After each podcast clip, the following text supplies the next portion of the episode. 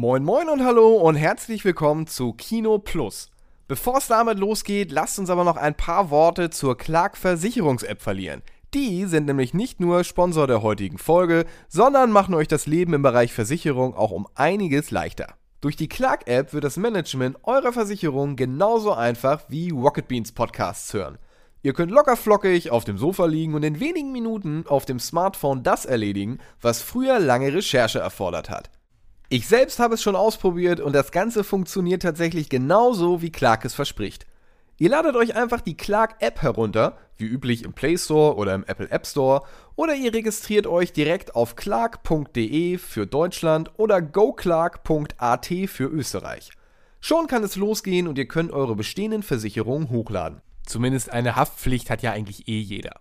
Dann legt Clark auch schon los und überprüft nicht nur, ob eure aktuellen Versicherungen ihr Geld auch wert sind, sondern checkt auch über 160 Versicherer auf die besten Angebote für euch.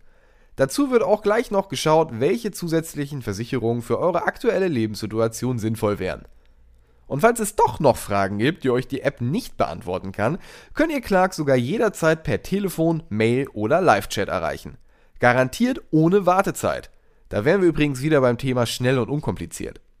Das klingt jetzt schon alles ziemlich fett, but wait, there's more. Denn wenn ihr eure erste Versicherung hochladet, spendiert Clark euch nämlich einen 15 Euro Gutschein für Amazon. Und bei der zweiten Versicherung sind es sogar 30 Euro. Gebt dafür bei der Anmeldung einfach den Code KINO30 an, weil wegen Kino Plus, leicht zu merken. Und nach der Prüfung gibt es den Gutschein per Mail. So, das war's jetzt aber auch. Viel Spaß mit Kino Plus. Wir begeben uns abermals an ein stilles Monsterplätzchen. Wir tauschen den Körper mit einem irren Serienkiller und wir gucken uns an, was die Kings of Hollywood so treiben. Und wir begrüßen ganz herzlich erstmals einen neuen Gast. Das alles und mehr jetzt bei Kino Plus.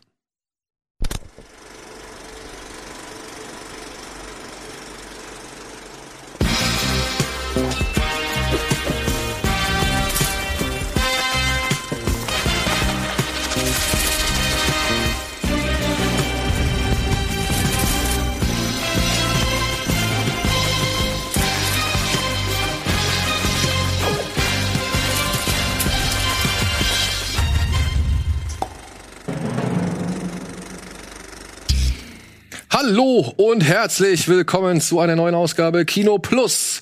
Heute mit mal wieder Filin am Start. Hallo. Und erstmals zu Gast bei uns heute Kevin O'Neill, aka Moin.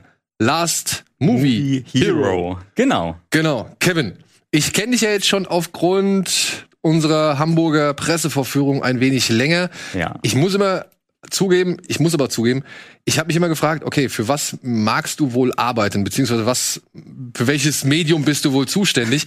Und ja. ich habe irgendwie erst relativ spät, und ich kann es sogar genau benennen, anhand von was. Ich habe erst anhand deines Erklärungsvideos von Tenet okay. mitbekommen, dass du auch einen eigenen YouTube-Kanal hast. Äh, hast. Ich habe immer gedacht, du bist irgendwie bei den Printmedien, also für Printmedien oder Online-Seiten zuständig, aber hatte gar nicht gewusst, dass du einen Kanal hast. Und mhm. aufgrund dieses Tenet-Videos hatte mich mal ein User angeschrieben und hat gesagt, ey, wäre es nicht mal cool, den Kevin mhm. mit bei Kino Plus einzuladen. Und das ist äh, hiermit jetzt geschehen. Es ist passiert. Ja, vielen Dank erstmal für die Einladung. Schön auch mal hier zu sein. Ähm, ja, ich arbeite eigentlich nur für mich selbst. Ja? Das ist auch das Schöne. Ja, ich arbeite für kein Medium. Ähm, ich komme ja eigentlich aus der Werbung und äh, mache da Regie und Ghostwriting für andere Regisseure. Das ist so mein mein Metier, wo ich so mein Geld verdiene. Und ähm, dann dachte ich immer, weil ich Filme liebe, mache ich auch mal was mit YouTube, ähm, weil, weil ich mir so viele Leute mal angucke. Mama, ich und, mach jetzt was mit ähm, YouTube. Genau, habe dann auch mal angefangen mit Kritiken, die mache ich immer noch und irgendwann kamen halt diese Analysevideos dazu. Was du gesehen hast, Tenet, Joker kam glaube ich auch ganz gut an oder der Schacht. Der Schacht hast du gemacht? Ja, der Schacht habe ich auch gemacht. Ja, den fand ich ja geil. Den finde ich gut. Ja. Sehr, sehr den ich, sozialkritisch. Den, den habe ich in Sitges auf dem Festival gesehen in Spanien und ich war hin und weg. Ich fand den super. Ach, da hast du ihn schon gesehen? Ja, ja. Ich habe ihn relativ spät bei Netflix eben erst Ja, ja, der kam ja, der kam halt dann danach hat Netflix den auch, glaube ich, gekauft. Mhm. Oder es hieß schon zum Festival, dass Netflix an dem interessiert ist und den kaufen will und den dann vertreiben möchte. Mhm. Und deswegen war ich so glücklich, dass ich den da schon sehen konnte, weil es stand halt noch völlig in den Sternen, wann der halt bei Netflix erscheinen soll. Ja. Und ich fand es auch ein bisschen schade, dass der eher untergegangen. Also was heißt eher untergegangen? Also nein, nicht, nicht, nicht, nein, nein, nein. Entschuldigung, das ist vielleicht mhm. der, der, der falsche Ausdruck. Dass der, wie soll ich sagen, etwas schwächer promotet wurde, als mhm. er es hätte eigentlich promotet werden können, meine ich. Also ich habe das so mitbekommen, dass er quasi auch gar nicht promotet wurde bei Netflix und dann war er eine Woche oder zwei Wochen draußen und ich habe den auch relativ spät gesehen, erst nach einer Woche. Und dann habe ich angefangen mit der Analyse und ähm, so nach und nach haben immer mehr Leute den geguckt und dann rückte der immer so weiter vor, so von Platz 10 bei Netflix, Platz 5 und irgendwann war er dann bei Platz 1 und da hielt er sich auch wirklich eine Woche oder so. Und dann wurde er immer beliebter. Ich wollte gerade sagen, ich glaube, den Film hat gefühlt jeder gesehen, ja. nur ich nicht. Also den hat jeder, ich weiß noch damals, Insta die Instagram-Stories waren voll, jeder hat diesen Film gesehen und ich, ich kann, nee, ich bin ja so ein Schisser, ich kann so. Aber ja, ja der, der, ist, der ist nicht wirklich zum Angstmachen da. Also ich ja, meine, klar, was doch, du da siehst, macht dir halt Angst. Angst.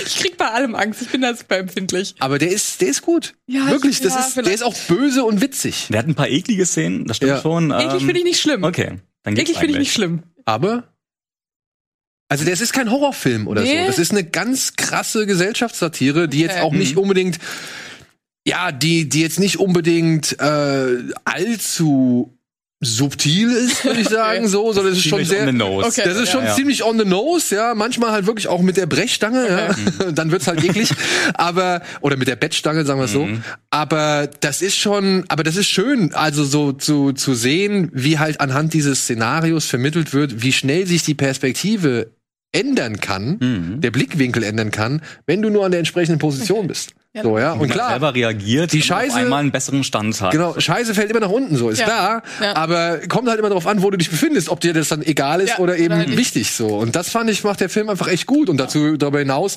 ist es halt ein cooles Setting, was der da okay. bietet, so. Dann muss ich ihn wohl vielleicht mhm. nach. Ja, den kann man sich, das ist kein richtiger Horrorfilm, oder? Kann man das, Angst hat man dabei nicht, der ist ein bisschen eklig. Ja. Ähm, aber wie du schon sagst, okay. also eher Gesellschaft. Also okay. ent, entweder, also wenn überhaupt, würde ich sagen, ist es eine Horror-Groteske. Okay. Und selbst das ist dann ja eigentlich nicht unbedingt das gleiche Horrorgefühl, was einem ein richtiger Horrorfilm ja. wie The Exorcist oder so Hat mich damals übrigens an Denis Villeneuves Kurzfilm erinnert. Sehr, sehr stark sogar. Ja? Kennst du den? Den, wo die alle ganz viel essen und immer ein Stockwerk tiefer fallen und weiter essen und essen und essen und immer weiter tiefer fallen.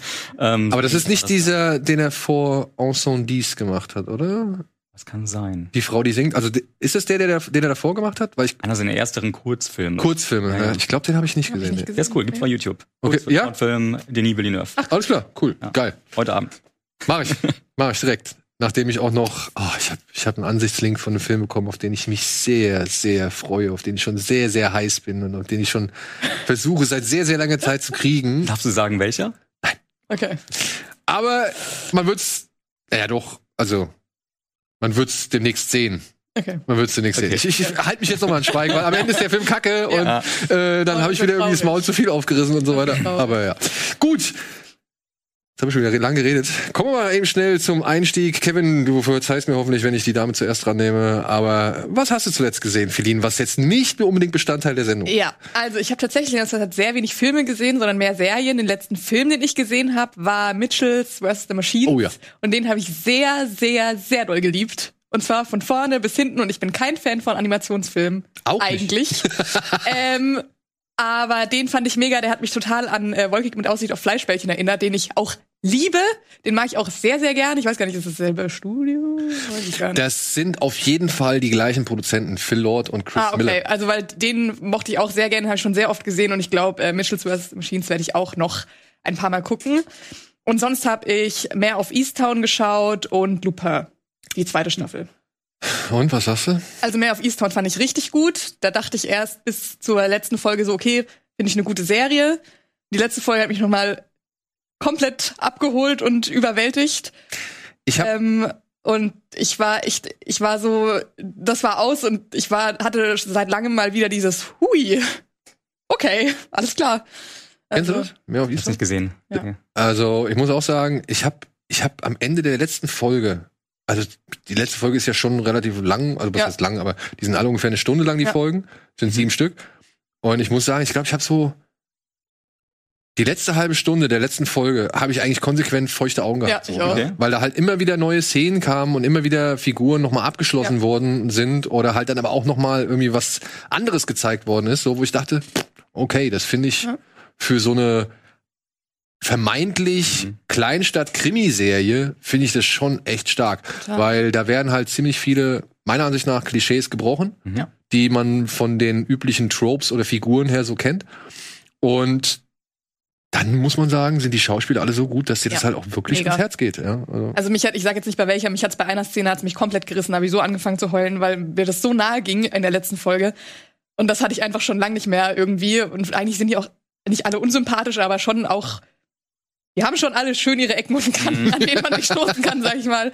Und dass man dann da so mitfühlt. Und ähm, ja, Lupin, die zweite Staffel, ich mochte die erste schon recht gerne und die zweite hat mir tatsächlich noch ein bisschen besser gefallen als die erste, glaube ich. Hab ich auch noch nicht gesehen. Relativ ich war wirklich viel Gutes von gehört, also vom ersten Teil. Ja. Von der zweiten Staffel weiß ich noch gar nichts. Ja. Vielleicht auch ganz gut so, wenn ich Also die ist ja auch erst relativ neu raus, die habe ich am, äh, an, in zwei Abenden, glaube ich, geschaut. Okay. Ich habe es mir dann ja auch mal angesehen, nachdem ich mir hier von Dominik und Simon irgendwie äh, Schimpftiranen, nein, nicht Schimpftiranen, aber da wurde ich schon so ein bisschen ins Kreuzfeuer genommen, weil ich gesagt habe, ich habe gelesen, mhm. dass diese Serie vor allem von Oma C, ja.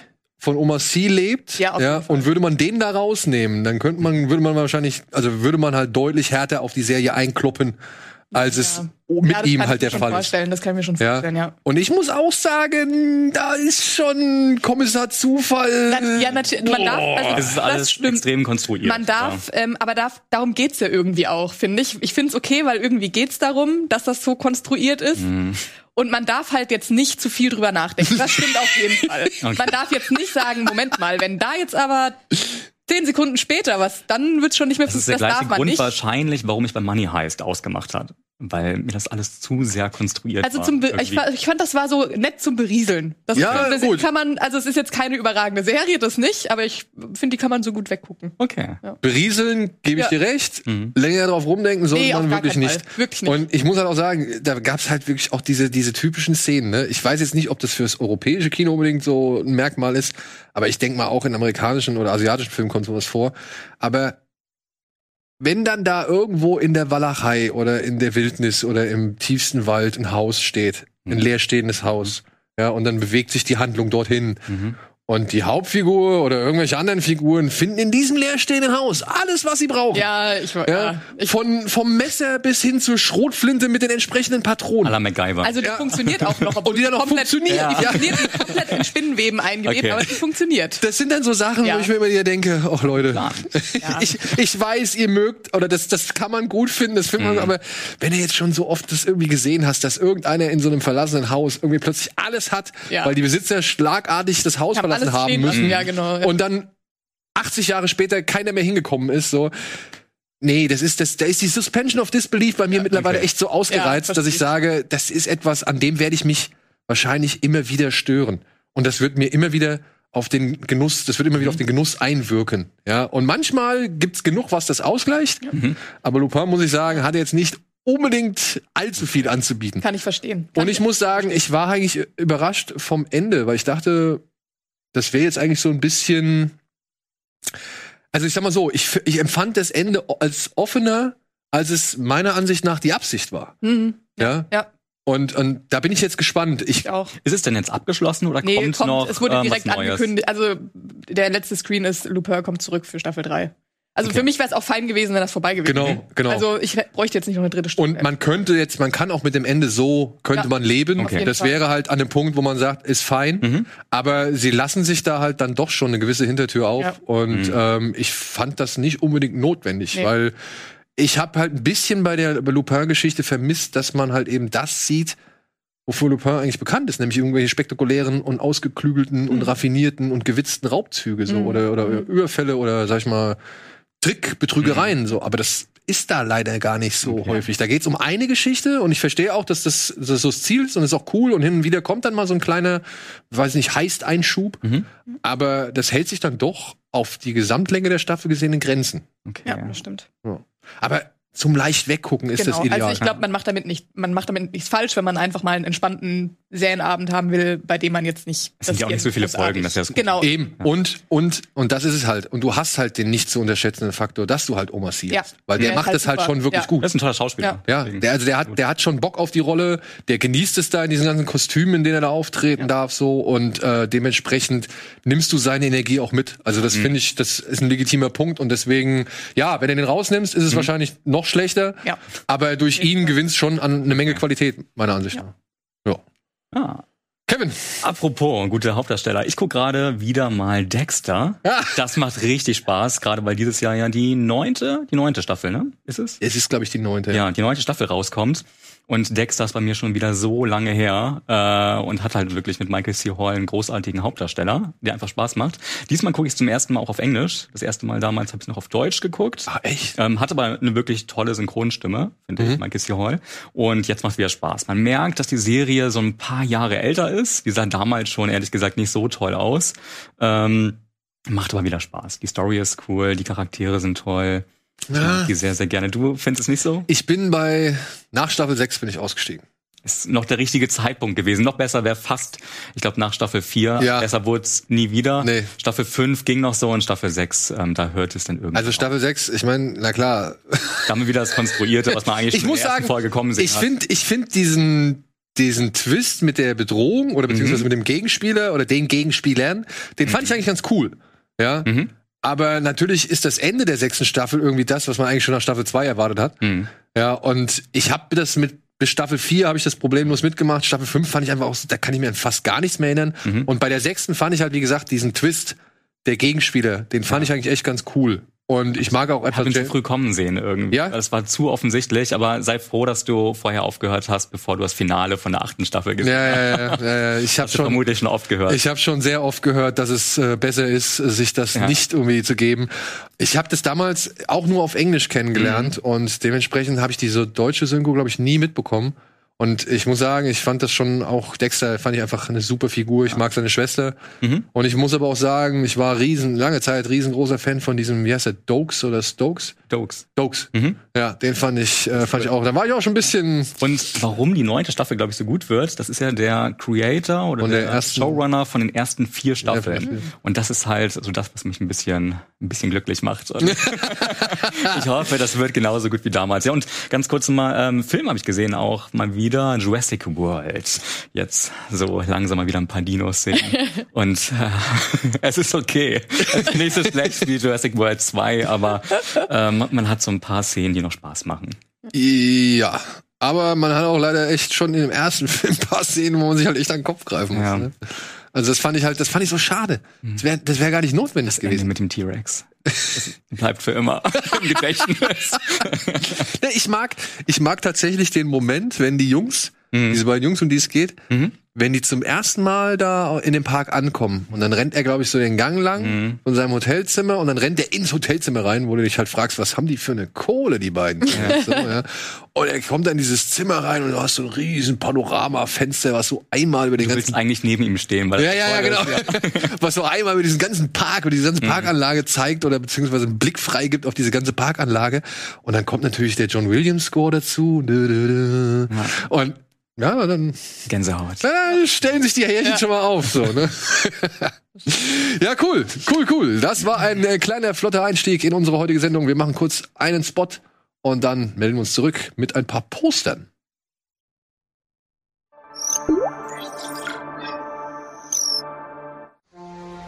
Bitburger. Mit bestem Hallertauer und Bitburger Siegelhopfen. Feinherb, frischem Geschmack so gut kann Bier schmecken. Und deshalb bitte ein Bit.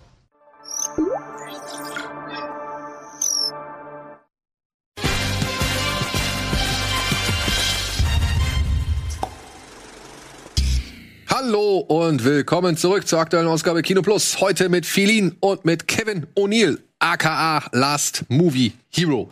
Ihr wart mal Last Movie Heroes, hast du Genau, wir waren ne? früher die Heroes, ähm, dann haben wir uns im Guten getrennt ähm, und jetzt bin ich der einsame Last Movie Hero. Du hast gesagt, du hast Regie auch geführt bei Werbung. Genau, also bei ein paar Online-Spots, also ich komme halt, ähm, also ich habe Film studiert und wollte eigentlich auch im Film bleiben. Ähm, dann bin ich irgendwie doch in die Werbung gerutscht und nach ein paar, wie es dann immer so ist, bei vielen glaube ich auch, nach ein paar Praktika ähm, war ich dann irgendwann Creative Director bei einer Werbeproduktion. Dann habe ich mich irgendwann selbstständig gemacht. Dann habe ich bei ein paar kleineren Projekten Regie geführt und hauptsächlich mache ich jetzt gerade Ghostwriting für andere Regisseure.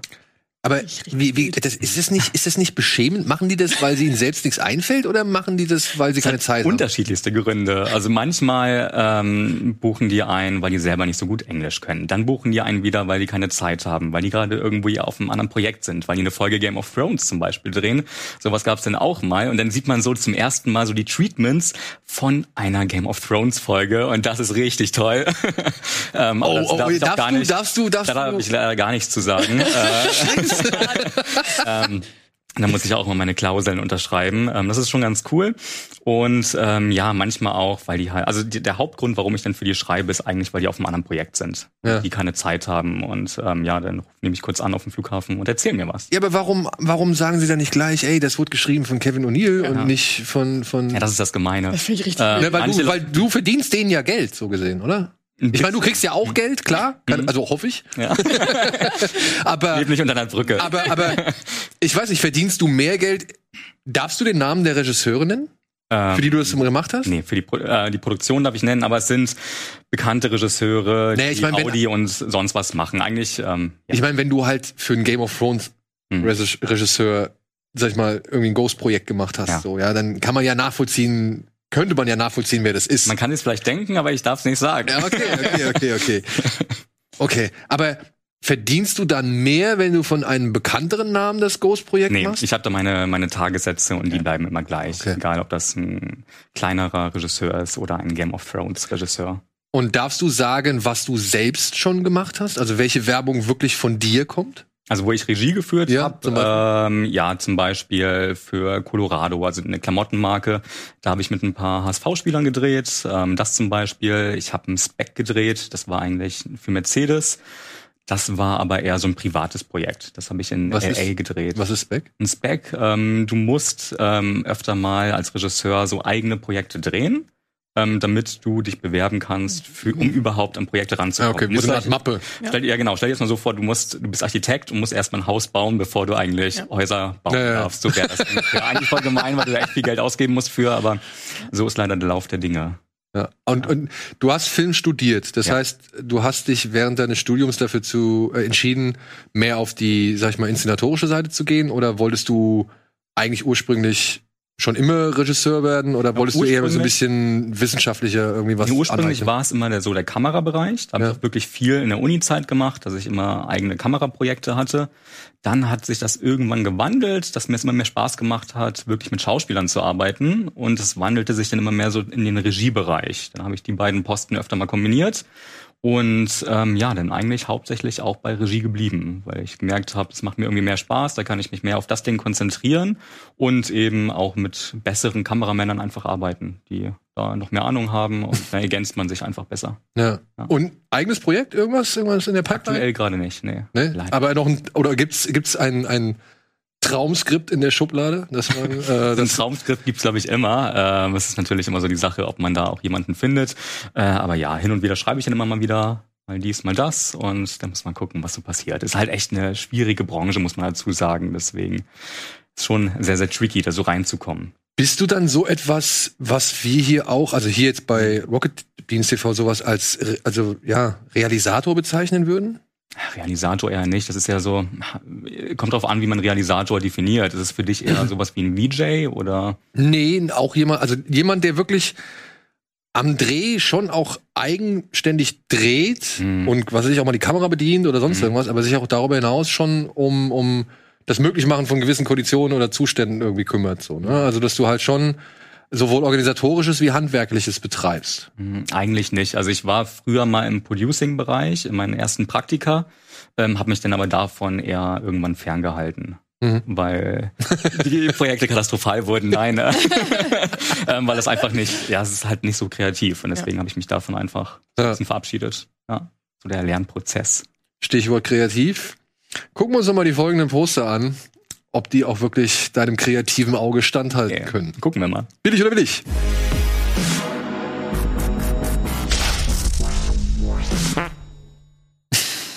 Damit du gleich aufs Niveau geeicht ja, ja, es gibt ein paar neue Plakate, unter anderem und auch neue Trailer. Mhm. Unter anderem ist jetzt endlich mal wieder ein Plakat erschienen, oder ich glaube überhaupt erstmal ein Plakat erschienen, zu einem Film, auf den ich mich schon ein wenig freue. Ich bin ein bisschen gespannt drauf. Ich weiß, Felina hat überhaupt keinen Bock drauf. Nein.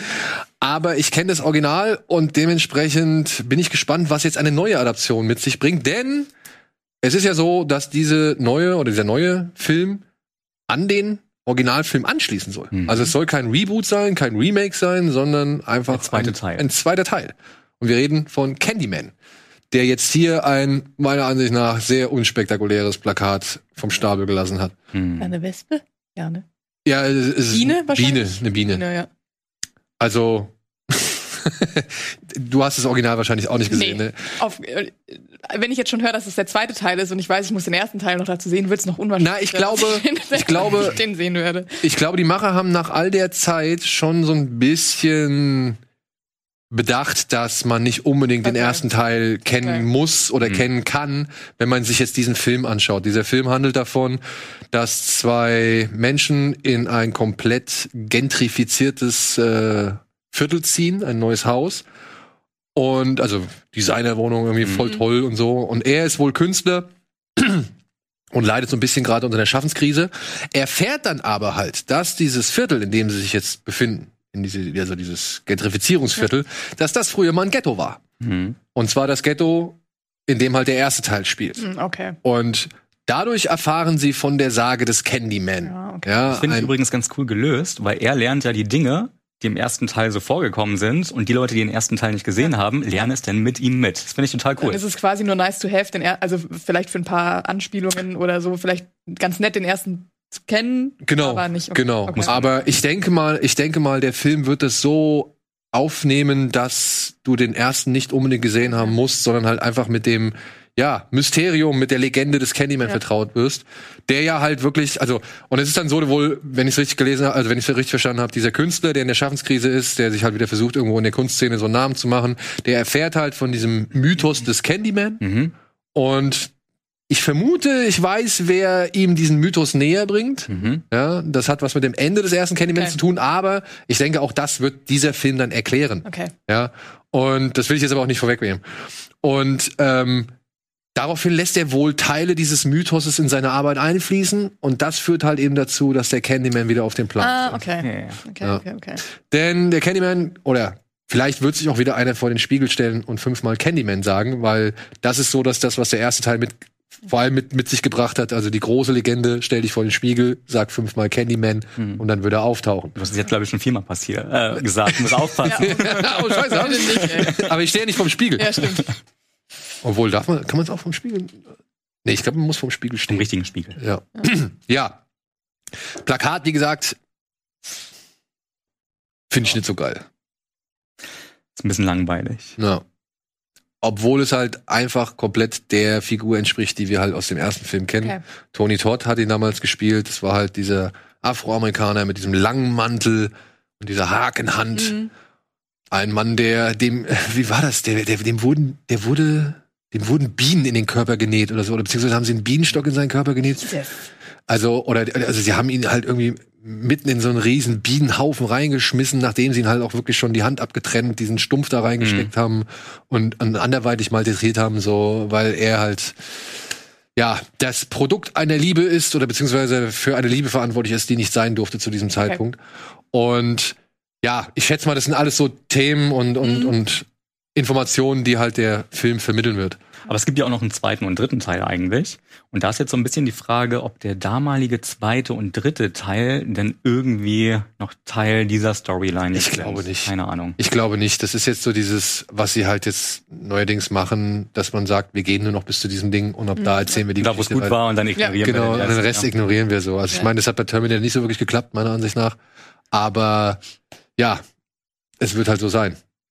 Ich bin trotzdem gespannt, hm. weil ich glaube, man könnte da, man kann sich da vieles draus ziehen. Der erste Film steht hier und da immer mal so ein bisschen in der Kritik, weil er da hm. irgendwie auch gerade was äh, Rassismus und so weiter und strukturellen Rassismus angeht, irgendwie nicht als die glücklichste Handhabung beschrieben wird. Und manche Leute halt auch schon das Bild des Candyman als. als wann ist der? Der erste Teil? Boah, der 90er, 6 oder? Ja, ich 94, okay. irgendwie so. Ja, mitten aus den 90ern. Ja, ja und, gut, wenn man da mit der Brille von heute drauf schaut, ist genau. immer ein bisschen ja, man muss die Filme natürlich auch in ihrer Zeit sehen, ja. das darf man nicht vergessen. Ähm, sonst dürfte man sich ja keine Filme mehr von Hitchcock oder sowas früher angucken. Ja. Aber ähm, apropos das Thema des 92. Rassismus, 92, ähm, ja. der ist ja geschrieben von Jordan Peele. Und ich finde, wenn einer das Thema Rassismus ja. gut umsetzen kann und gut eigene Bezüge mit reinbringt, ist es auf jeden Fall Jordan Peele. Hat er jetzt schon öfter bewiesen. Genau. Also ich bin da auch guter Dinge. Wollen wir uns den Trailer nochmal angucken, den neuen? Oder? Ja? Ich glaub, ich du kennst ihn noch nicht, so, ne? Den ersten habe ich gesehen, glaube ich. Bin gespannt. Ja, gut. Da ist noch ein anderes Plakat. Hm. Hm. Gefällt mir ein bisschen jetzt mehr an, aber es, man muss auch ein bisschen länger hingucken, bevor man da irgendwie überhaupt mal was so richtig wahrnimmt. Und es ist dann auch wirklich eigentlich für eher Kenne des Originals. Mhm.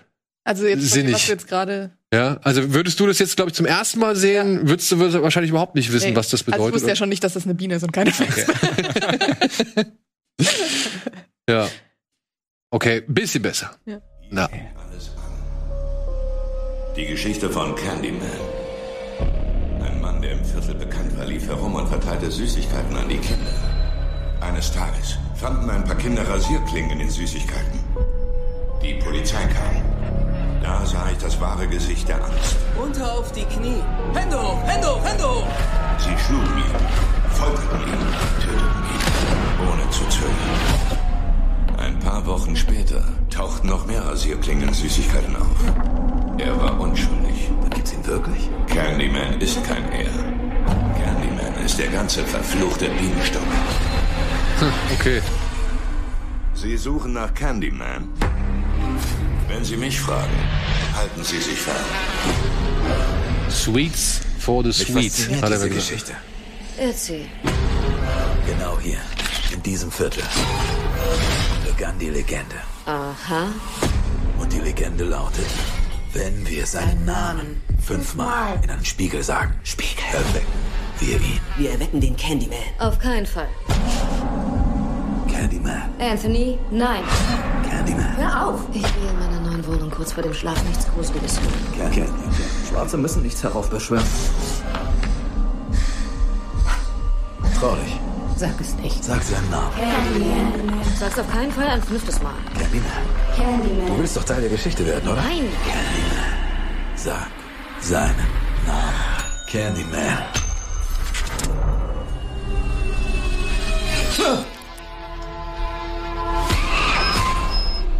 Anthony? Anthony. Anthony.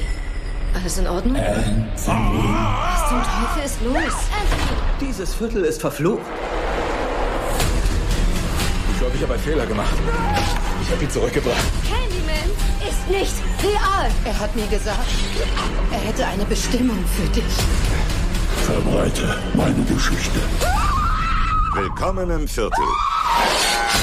Du solltest es sagen. Candyman. Oh, ist aber langsam. Ja. Candyman!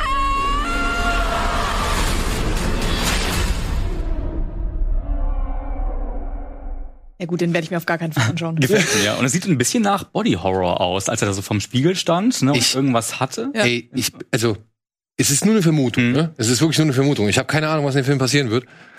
Aber so wie sich das jetzt, was mhm. du sagst, ne, den Eindruck habe ich auch. Ich könnte mir vorstellen, dass er zum Candyman ja. will. Kann gut sein, um so das aus. neue Franchise genau. oder, oder weiterzuführen. Dass, dass, dass er quasi jetzt mhm. all diesen Leid, alles Leid, all diesen Schmerz irgendwie, mhm. keine Ahnung, in seinem Körper manifestiert, mhm. der dann halt irgendwie dann mutiert und er ist dann der Candyman. Ja. Ich meine, er hat ja auch schon eine imposante Statur gehabt, so kann man jetzt nicht abstreiten. Würde passen. Würde passen. Aber viel, also ich fand ihn ganz schön lang. Also der, Trailer war lang. Also ja, hat auch viel verraten. Ja, ja. ja. Bisschen schade. Aber auch verraten, dass ich also ich hatte jetzt schon Schiss, ich schaue mir ja. auf gar keinen Fall an. Also der, der, ich fand der erste Film hat für mich vor allem immer ja, tatsächlich immer ein Punkt Richtung Gentrifizierung und, mhm. und äh, ja, vor allem halt diese, dieses systematische ich will jetzt nicht sagen ausrotten, aber dieses systematische Verdrängen in, in, in amerikanischen Stadtplanungen. Mhm. So, ne? Also das fand ich damals schon erstaunlich, weil da geht's halt auch darum, mhm. dass irgendwie ein Viertel, das halt schon gehobener war oder gehobener werden sollte, zu nah eben am Ghetto oder beziehungsweise ja, okay. an den, an den mhm. verruchten Vierteln ja. oder angeblich billigen Vierteln oder was weiß ich war, gelegen hat. Also hat man quasi so ein bisschen ja. die Viertelgrenze verlegt und hat dann mhm. gewisse Häuser mit einverleibt und hat die zu irgendwie Lofts und erste Klasse Lofts oder, oder Wohnungen erklärt. Und ähm, das war halt auch echt ein präsentes Thema in dem ersten Film. Ich denke mal, das wird hier auch eine Rolle spielen, aber ich glaube, da geht's dann noch ein bisschen um um noch ja. mehr bei Jordan das ist Peele. wahnsinnig her, äh, lange her, dass ich den Film gesehen habe. Ich glaube, ich war, weiß ich nicht, acht oder neun, habe abends heimlich What? den Fernseher mal angemacht und dann die so Horrorfilme geguckt. Nicht. Aber ähm, keine Ahnung, ich kann mich okay. daran wirklich wenig erinnern. Ja, ich bin mal gespannt. Äh, Nia da Costa ist für mich noch ein ziemlich unbeschriebenes Blatt, die Regisseurin. Was ich mal gut finde. Siehe Ari Aster oder andere neue. Genau, also Blicke. Ich muss auch sagen, ich bin gespannt. Sie macht ja danach die Marvels, ne? Also die macht ja dann okay. das, das Sequel zu okay. Captain Marvel, wenn ich es mhm. richtig verstanden habe. Und es ist krass. Also sie hat vorher, glaube ich, zwei Filme gemacht. Mhm. Und ich weiß nicht mal, ob der eine wirklich lang war, also ob das eine wirklich ein Langfilm war, sondern nur ein Kurzfilm. Und jetzt direkt Candyman, also du, der, der Film genießt schon einen gewissen Ruf. Ja. Es gibt, ich weiß nicht, ob du das schon, ob du das mal mitbekommen hast oder ob du dieses schon gesehen hast. Es gibt so eine Doku, die heißt Horror Noir. Da geht es um das äh, schwarze afroamerikanische. Horrorkino. Und da sind auch so Leute wie Jordan Peele mhm. und was weiß ich, die das halt mal alles beleuchten, ja. wie Afroamerikaner im Horrorfilm über die Jahre hinweg gezeichnet wurden oder halt sich ihren Platz erkämpft haben mhm. und wie halt auch äh, deren Themen, sage ich mal, mit Einfluss in den, ins Horrorgenre gefunden haben, ja. wie sie damals dargestellt worden sind, wie sich das gewandelt hat und so weiter.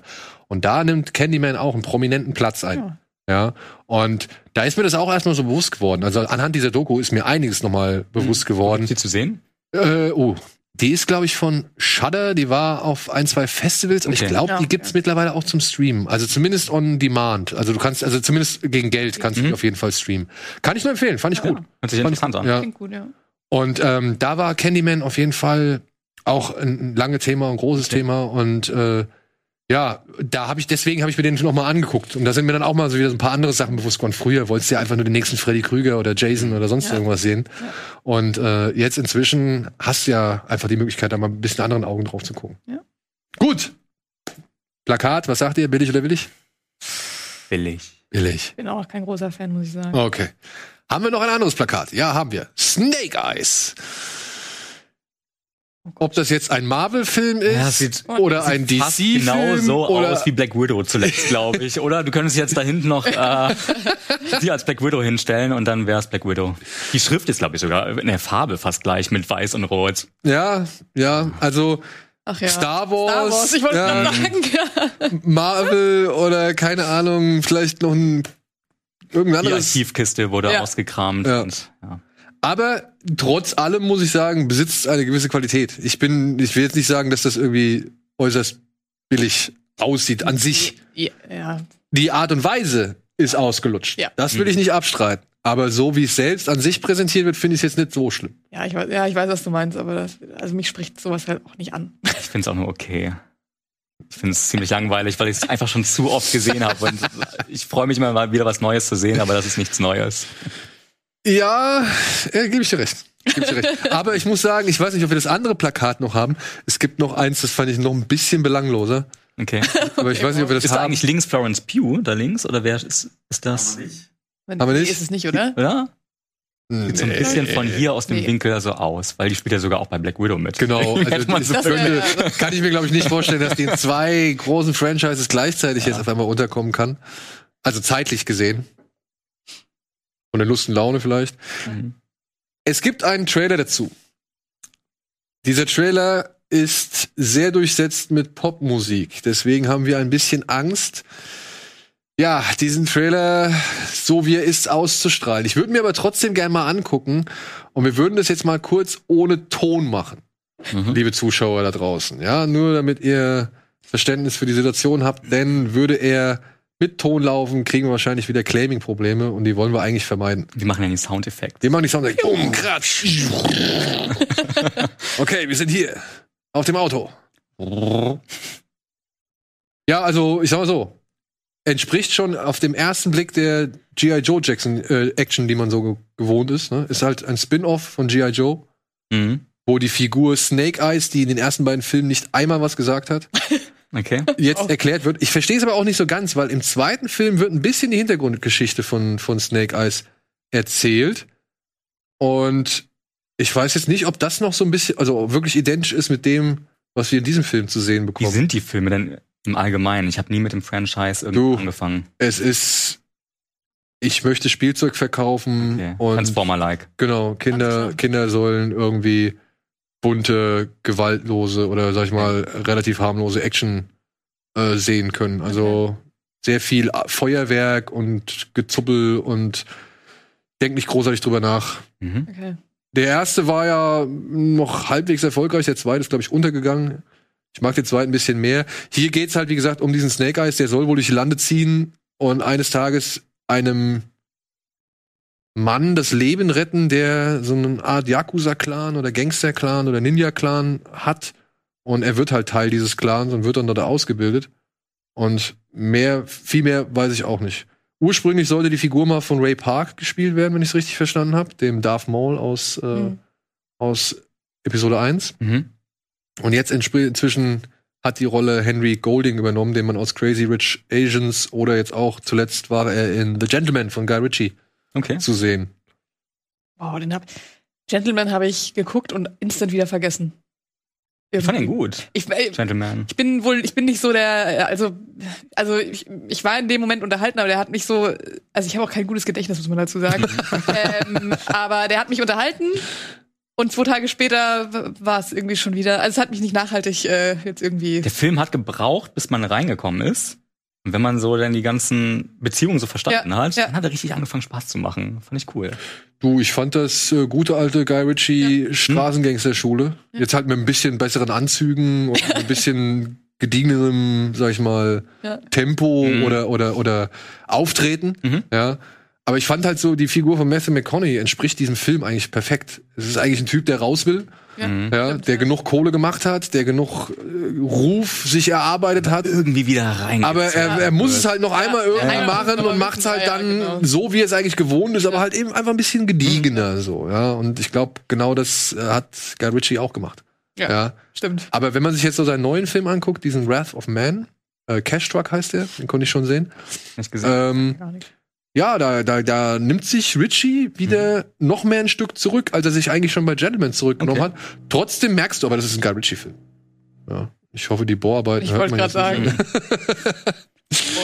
ja, so. Hm. Können wir noch was machen? Ja, wir können noch was machen. Wir haben noch eine kleine Verlosung für euch, denn dieser Film ist erst nächste Woche Thema. Und damit ihr nächste Woche versteht, worüber wir reden, verlosen wir schon diese Woche fünf mal zwei Freikarten für Nomadland. Der große Oscar-Gewinner. Unter anderem Francis McDermott, Regisseurin Chloe Zhao und halt, ich glaube auch der Film an sich. Ah, nee. Hat der.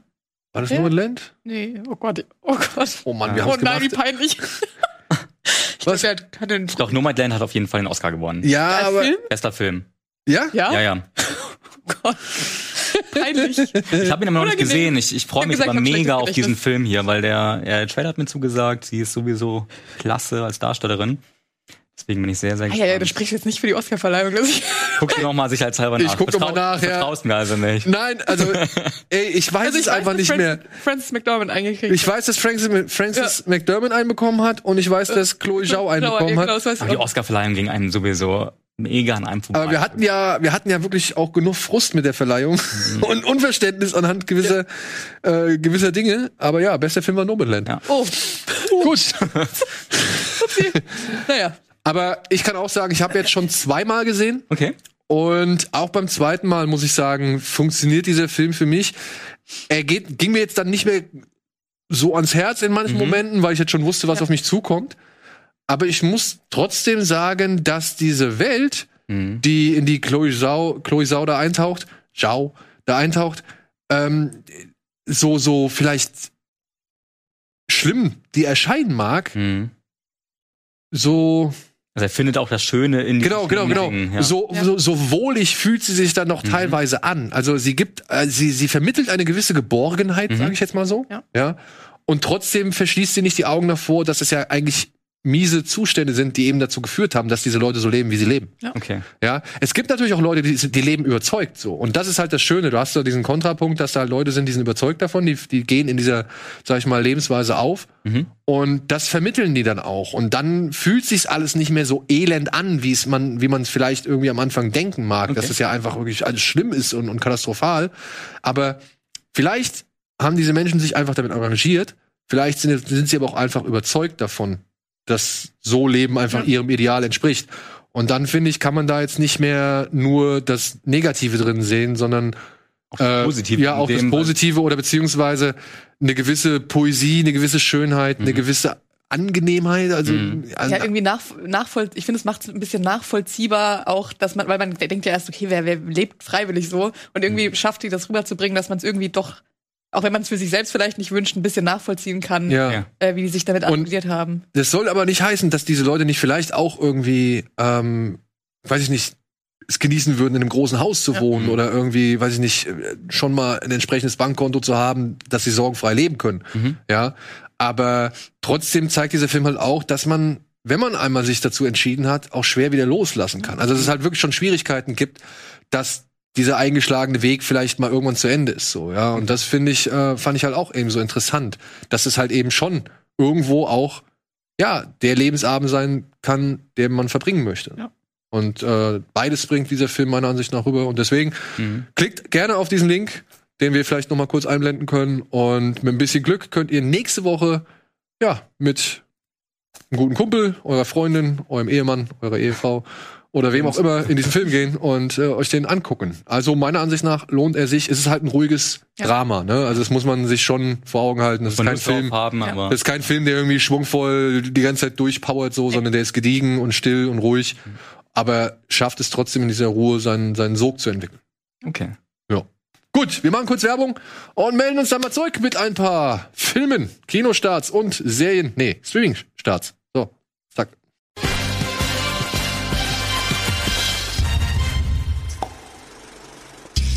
Hallo und herzlich willkommen zurück zur aktuellen Ausgabe Kino Plus mit Philin, mit Kevin und mit mir und ja, mit den sowohl Streaming wie auch Kinostarts der Woche.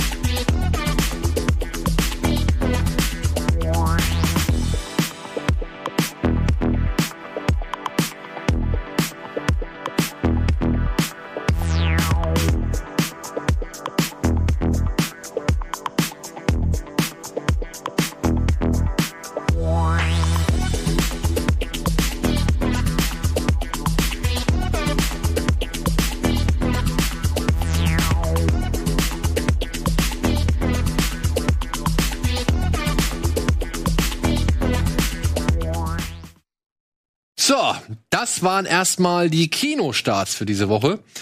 Denn die Kinos sind wieder geöffnet. Gott sei Dank. Gott sei Dank, ja. Und aber es, ich muss sagen, es ist ein wenig verwirrend. Es ist wirklich ein wenig verwirrend. Ich war gestern noch im Kino, liebe Freunde. Ich war gestern noch in A Quiet Place 2. Hast du nicht das Spiel angeguckt? Ich habe mir das Spiel nur zur zweiten Halbzeit angeguckt. Was meiner Ansicht nach die richtige Entscheidung war. Hast nicht verpasst. Nee. Aber ich musste mir A Quiet Place 2. Ich musste mir nochmal angucken. Das war der vorletzte Film vor dem ersten Lockdown. Ich habe nochmal nachgeguckt. Ähm, es war der 11. März 2020, genau. wir den gesehen haben. Und ich hatte das Glück noch am, was heißt Glück, aber hm. ich hatte am, am 12. März noch die Gelegenheit, Mulan zu gucken, weil der war schon angesetzt. Den hab ich auch gesehen. Hm? Stimmt, genau. Der war noch angesetzt und den konnten sie dann, glaube ich, nicht mehr zurückziehen. Hm. Aber danach war Schicht im Schacht. Hm. Und Quiet Place 2 war der vorletzte Film, den ich gesehen habe. Und dann hieß es, ja, der kommt jetzt wieder und der kommt jetzt wieder nicht und dann kommt er wieder und dann soll er nicht kommen und jetzt kommt er endlich. Mhm. Allerdings ist man sich wohl nicht so ganz einig, wann da eigentlich offiziell der Start ist. Also wir haben, also mir wurde auch schon gesagt, es wäre eigentlich cool, wenn wir den nächste Woche vorstellen, weil 1. Juli ist ja eigentlich offiziell der große Kino, Kino-Wiedereröffnungstag. Mhm. Aber jetzt war ich gestern im Kino und dann sagte mir der Mann des Kinos, ja, der läuft aber schon die ganze Zeit bei uns. Also der läuft jetzt schon seit einer Woche bei uns so, ja. Also ja.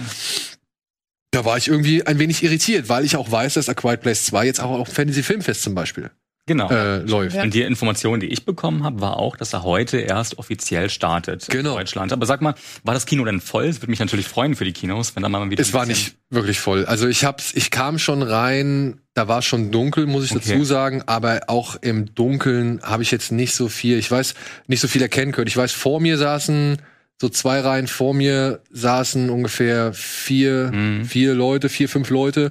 Und hinter mir lass es mindestens noch mal fünf mhm. Leute gewesen sein, die ich gesehen habe. Aber das war dann okay. auch. Ja. Man darf jetzt auch nicht vergessen, es ist parallel das Spiel gewesen. Ja, das Deutschland-Spiel gewesen. Ja. Noch, ja. ja, aber trotzdem war ich überrascht, dass ein paar Leute im Kino ja. waren. Mhm. Und ja, ich war halt so überrascht, dass ich von A Quiet Place 2 so wirklich gar nichts mehr in Erinnerung hatte. Mhm. Ja, also ich wusste, da spielt äh, Killian, Cillian Murphy mit. Killian Murphy? Ja, ich wusste noch, dass es halt einfach die Geschichte des ersten Films nahtlos weiter erzählt, so, mhm. mit einem kleinen Rückblick. Aber was dann da irgendwie passiert und, und worum es eigentlich geht und was die große Aufgabe des, des zweiten Teils ist, ne. Ich habe ja schon gehört, du hast den ersten noch nicht gesehen. Nee, ne? weil ich also ich habe immer gedacht, das ist ein Film, den sollte man im Kino sehen. Mhm. Und ich habe den ersten im Kino verpasst und habe dann gedacht, ja gut, das ist jetzt sehr dumm gelaufen, aber vielleicht wird er noch mal irgendwann gezeigt. Ja. Ja, ja. Ich, und dann habe ich irgendwie gedacht, und irgendwie, dann war Corona und dann kam jetzt der zweite. Ja, also ich, oder der zweite kam und dann kam Corona. So. Ich würde auch sagen, der erste ist ein Film, den kann man wirklich wundervoll im Kino gucken. Mhm. Vor allem, weil die Leute wirklich ruhig sind. Ja. Nach spätestens ein oder zwei Minuten sind genau. alle ruhig. Ja. Und das, das finde ich schön, diesen Effekt, dass die Leute mitgehen. Ich mhm. finde, ja, da hätte ich halt, da, genau da habe ich halt Bock drauf bei so einem Film. Ja. Ich weiß nicht, wenn ich den alleine zu Hause gucke oder auch zu zweit, ob der mhm. mich dann quasi so kriegt, wie er mich im Kino kriegen will. Ja, ich finde diesen Effekt macht der zweite auch nochmal, den kann er auch nochmal mhm. hier und da ganz gut ausspielen, dass man wirklich so als Zuschauer, oh Scheiße, ich bewege mich jetzt, glaube ich, ja, das, nicht so. Das große Stichwort bei dem Film ist Suspense. Ja. Also es ist einfach jede Szene, die ähm, irgendwas mit so ein bisschen Horror zu tun hat oder Action oder mit den Monstern, die ist wirklich so gut inszeniert, dass man im Kino sitzt, sitzt und sich einfach nur festkrallt, weil man genau. so mitfiebert mit dem Protagonisten. Das Problem, sowohl beim ersten als auch beim zweiten Teil, ist halt wieder mal die Suspension of Disbelief mhm. und dann aber auch die Plausibilität dieser Welt, die John okay. Krasinski hier aufgezogen mhm. hat. Denn das ist halt das, was diesen ersten Film schon für mich dann auch wieder so ein bisschen ver, ver verkrault oder vergrätzt hat, so, ja, weil. Das ist für mich auch mal ein wichtiges Thema. Ich weiß, was du meinst. Ich muss aber dazu sagen, ich hatte es im ersten Teil nicht so wie du. Also ich hatte das Gefühl, dass das, was da passiert ist, wirklich so passieren könnte in dieser Welt, die da aufgebaut ist. Und die Leute sind ruhig geblieben. Und wenn die ruhig geblieben sind, haben die Monster sie auch nicht gehört. Ich hatte jetzt nicht das Gefühl, dass es da eine Szene gab, ja. oder, wo die lauter waren und da nichts passiert ist. Nee, darum geht's. Mir geht's da nicht so darum. Mir geht's eher darum, was diese, was, also,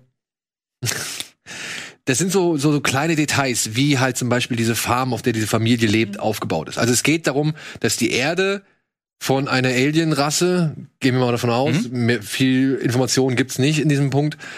Wir gehen davon aus, dass die Erde von einer Alien-Rasse überrannt worden ist, die sehr sehr gut hören kann und sich so, so mit einer Art so nah durch die Gegend bewegt und verständigt. Erinnert ein bisschen an das Monster aus Stranger Things. Ja. Genau, genau, ja. genau. An sich können sie aber nichts sehen. Sie können halt nur hören. hören ja, okay. Und dann kommen aber schon so diese Momente, dann bewegt man sich zum Beispiel zu einem Wasserfall und dann kann man plötzlich reden und laut sein, mhm. weil die Viecher wohl vom Wasserfall gestört werden. Nee, sie können wohl trennen, dass das halt permanentes Rauschen. Naja, was heißt was heißt denn trennen? Du hast so ein Dauerrauschen und wenn wir jetzt uns daneben hinstellen würden und reden würden, dann ist ja dieses Rauschen lauter als unsere Stimme und das lautere geht natürlich in die Umgebung. Aber ich dachte, die haben so super geile Ohren, dass sie dann auch das so noch differenzieren können. Also, weiß ich nicht. Das ich also hatte so das Gefühl, das ist lauter, deswegen geht das. Okay, okay. Und wenn es das, wenn das so ist, also mhm. nehmen wir an, es wäre so, wie du das sagst. Mhm. Warum baut man nicht sein Haus dahin? Neben dem. Weil es nervt, wenn die ganze Zeit Wasserfall. Nein, Gott. Wäre mir egal. Ja, mir auch. Fressen oder Wasserfall? Naja, was heißt, was heißt bauen, ne? Sobald du einen Hammer einmal schwingst ja, auf den Nagel. Ja, Moment, aber da ist ja, da ist ja schon. Ist ja, ja, da ist ja der Wasserfall, du hast recht. Okay, okay.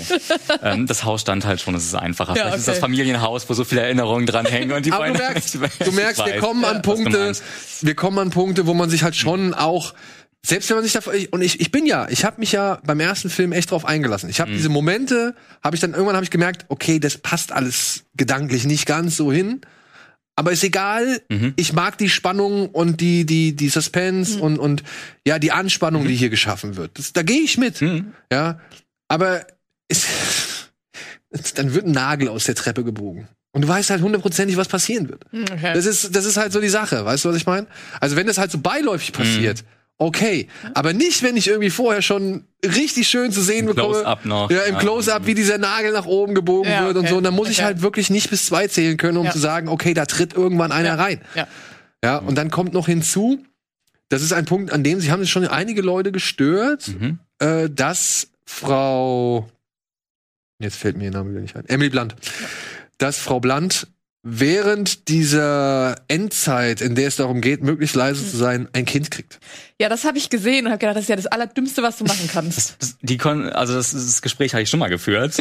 Ähm, Kinder oder so überhaupt was Neugeborenes in einer Welt wie eine Postapokalypse oder was ähnliches bedeutet ja immer Hoffnung. Weißt du, du, du der, also, der Mensch ist ja darauf aufgebaut, auf ja, Fortpflanzung natürlich auch und das, damit der Mensch überhaupt weiterleben kann. Und das ist für mich so ein absolutes Zeichen von Hoffnung gewesen, auch in so einer furchtbaren Welt, auch wenn das schlimm ist. Also für mich wäre das ein Zeichen von, dass es re relativ dumm, ein Kind zu kriegen, was dann schreit. Aber das würde ja gleichzeitig bedeuten, dass du so aufhörst, denn irgendwie auch ein bisschen. Ja, aber ich möchte ja nicht gefressen werden. Ja, also, also auch ich möchte ja auch nicht mit Hoffnung, also hoffnungsvoll gefressen werden. Ich sehe sowohl, ich sehe sowohl die psychologische Komponente, ja, ja also die, die, oder die hoffnungsvolle, sagen wir es mal so, oder die metaphorische mhm. Komponente, ja. sagen wir so, die sehe ich auch. Mhm. Hinzu muss man halt sagen, und also zu Fairness halber, am Anfang des ersten Teils, wirklich, das ist kein Spoiler, das, da sieht man halt direkt, wie ein Kind dieser Familie umgebracht wird. Ach so, okay. Mhm. Ja. ja, gut. Und ähm, da gehe ich auch insofern mit, hm. zu sagen, okay, dieser Verlust. Dass sie das ersetzen möchten, dieses Kind. Ja, muss, wollte, sollte irgendwie kompensiert werden oder ja. hat man versucht, man hat versucht weiterzumachen. Ja. So wie du sagst, ne? Also man versucht sich jetzt ja. nicht dieser, dieser Bedrohung zu beugen, sondern irgendwo versuchen, das, das menschliche Leben mhm. weiterführen zu können. Ja. Verstehe ich. Mhm. Ja. Es ist trotzdem dumm. Ja. Aber auch, ja, und du merkst, es sind ja. so viele Sachen. Und ich finde, mhm. Herr Kaczynski hat sich bei manchen Stellen einfach keinen Gefallen getan oder hätte an manchen Stellen einfach vielleicht sagen müssen, na, vielleicht denken wir da noch drauf rum. Vielleicht versuchen wir das irgendwie anders mhm. zu lösen, okay. so, ja. Und das ist halt das, was beim ersten Teil mich immer so ein bisschen wie soll man sagen, skeptischer zurückgelassen mhm. hat. Obwohl ich, wie gesagt, diese ganzen Spannungsmomente finde ich cool. Auch mhm. Emily Blunt spielt es cool. Ich mag die Monster an sich, die finde ich eigentlich schon eine ganz nette Erfindung, mhm. beziehungsweise sind relativ unspektakulär designt, aber sie kommen schon einigermaßen äh, ja, die stellen auf jeden Fall eine Bedrohung. Genau, sie kommen schon einigermaßen bedrohlich. Und die sind, die werden nicht zu oft gezeigt, so dass man auch immer das Gefühl hat, man möchte mehr sehen. Das finde ich immer ist ein ja. ganz gutes Prinzip. Das funktioniert auch im zweiten Teil. Ähm, wo ich deine Meinung auf jeden Fall teile, ähm, ist, ist dieser Gedanke, dass da viel wirklich nur passiert. Also gerade im zweiten Teil, weil es einfach im Drehbuch steht. Also gerade speziell, es sind manche Sachen so konstruiert gewesen im zweiten Teil. Ich, ich habe den echt lange nicht mehr gesehen, ähm, weil ich glaube zwei, drei Szenen gab es da irgendwie, speziell auch das Ende. Und Regeln, die irgendwie aufgebaut wurden. Man muss ruhig sein, man darf sich nicht unterhalten, deswegen gab es ja auch die Zeichensprache, also zum einen wegen der Tochter, die nichts hört, aber auch überhaupt, um sich irgendwie verständlich zu machen. Und das wurde teilweise im zweiten Teil so komplett über Bord geworfen. Die reden da wirklich so lautstark, obwohl das Monster in der Nähe ist, wo ich mich dann frage, ey Leute, das, wo sind denn die Regeln hin, die ihr hier aufgebaut habt? Das kann ich dann auch nicht mehr fassen. Ja, okay. also das hat mich wirklich ein bisschen rausgeholt aus dem Film. Fand ich schade. Ja, mich hat es dann jetzt, ich habe den, wie gesagt, ich habe kaum was in Erinnerung ja. behalten, habe den jetzt gestern noch mal geguckt und gebe dem Film ja dieses, wie mhm. gesagt, dieses Regelbrechen und so weiter mhm. oder diese diese Welt, die halt mh, bisher immer noch nicht so wirklich einheitlich erklärt worden ist, sagen wir es mal so. Mhm. Ähm, und auch dann wieder, und das ist das, was du sagst, da ist dann eine Szene, die wird dann halt einfach nur gemacht, weil sie optisch irgendwie cool wirkt, weil das Bild irgendwie eine Aussagekraft hat, aber nicht, weil es irgendwie clever okay. ist. Weil also nur ein Beispiel. Die haben da ziemlich lange Wege oder ziemlich viele Wege mit Sand ausgelegt, mhm. sodass sie, wenn sie barfuß drüber laufen, ja. kein Geräusch von sich geben. Alles cool, verstehe ich. Aber dann kommen halt wieder so, so andere Sachen, wo ich mir denke, okay, ihr legt hier, ihr, ihr streut hier wirklich tagelang Sand aus, um mhm. euch irgendwie halbwegs leise bewegen zu können. Aber dass da ein Wasserhahn ist, der da irgendwie Lärm verursacht, darauf kommt er jetzt nicht okay. so. so. So Sachen, ja. ja. Und dann kommt so eine Szene, jetzt im zweiten Teil, da verlassen die halt, also es, es geht eigentlich damit los, dass sie diese Farm, die halt von den außerirdischen Wesen überrannt worden ist, dass sie die verlassen. Und dann laufen sie auf einem ihrer Sandwege. Und irgendwann ist dieser Sandweg zu Ende. Mhm. Und dann siehst du halt das Ende des Sandwegs und dann nur noch Blätter und Äste und Zweige. Mhm. Und dann ist die Kamera und das hat ein, ein Kritiker bei Letterbox ganz geil geschrieben. Mhm. Es gibt hier mehr Close-ups von Füßen als in jedem, also in, in der gesamten Tarantino-Biografie. Hätte auch von Tarantino sein können, ja. Ähm, und dann siehst du in der Kamera, wie halt sie barfuß vom Sand auf die Blätter mhm. steigen und man halt einen deutlichen Geräuschunterschied ja. wahrnimmt. Mhm. Und dann hast du halt diese Kante, ne, von ja. Sand auf Blätter. Und das siehst du dann halt so in dieser Halbtotalen, mhm. so, ne, wie der Fuß halt den ja. Schritt nach vorne macht, so, von wegen Schritt in ein mhm. neues Leben. Also ich verstehe ja. die Symbolkraft ja, dieses Bildes.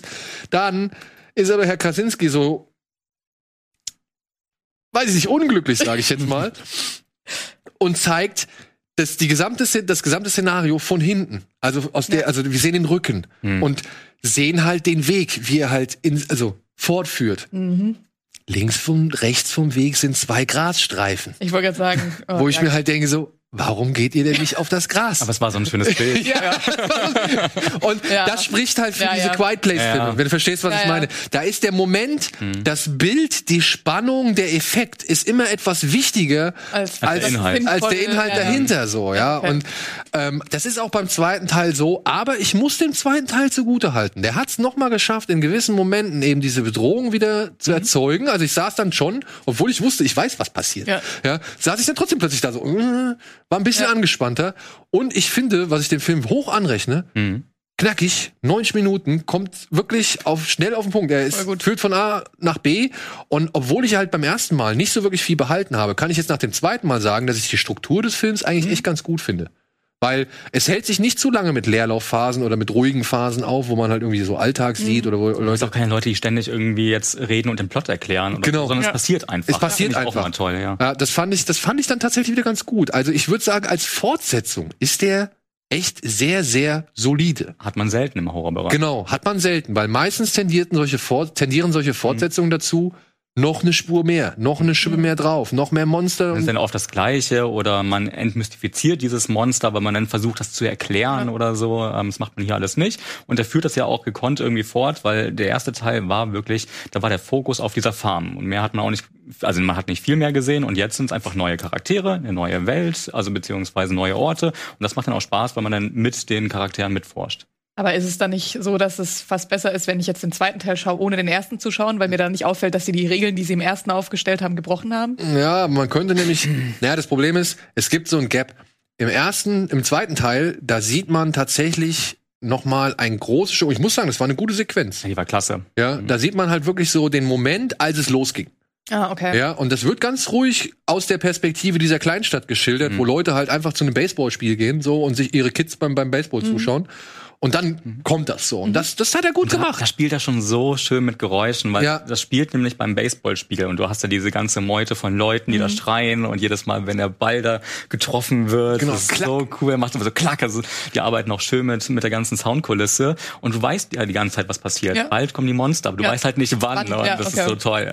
Und das Moment. hat er gut gemacht. Aber zwischen diesem Einstieg von wegen, du kannst verstehen, okay, die Erde wurde überrannt von mhm. Außerirdischen und eben die Geschichte, die eigentliche Geschichte mhm. des zweiten Teils geht los, ist halt eine Lücke. Mhm. Ja, und die wird jetzt nicht so wirklich erklärt. Also okay. Also du weißt nicht, was vorher passiert ist. Also das wäre dann schon nochmal ja, okay. sinnvoll, sich das ja, anzugucken, damit du halt weißt, warum die Figuren, die jetzt hier im zweiten Teil in die Hauptrollen spielen, warum die eigentlich unterwegs sind. Okay. Und vielleicht ein bisschen traurig sind. Genau. Okay. Und ich sag mal so, ähm, dritter Teil kommt ja, glaube ich, schon, ne? Oder ist, ist zumindest. Ich bin mir nicht ganz sicher, ob es ein dritter Teil wirklich ist oder so eine Art, so eine Art Spin-off oder so und auch ja. Sicht einer anderen Person erzählt. Aber ich sag mal so, das bietet noch Potenzial mhm. für mehr und die Möglichkeit Möglichkeit geben sie dann auch mit okay. dem zweiten Film. Aber es ist wirklich, es ist meiner Ansicht nach, auch wenn ich da halt, klar, beim ersten Mal das da rein und da wieder raus, solide, wirklich echt ein solides Sequel, was Wenn man richtig auf also Bock auf kurzweilige Action und und Suspense hat, dann macht das echt Spaß Ja. Kino. und das so ein bisschen ignorieren kann. Aber genau, und das ist das Ding. Du musst halt diese Suspension of Disbelief, die musst du halt mitbringen. Du brauchst diese Toleranz, Ja. dir halt da gewisse Unlogiken irgendwie Ja, vor ja, Augen ja. zu führen.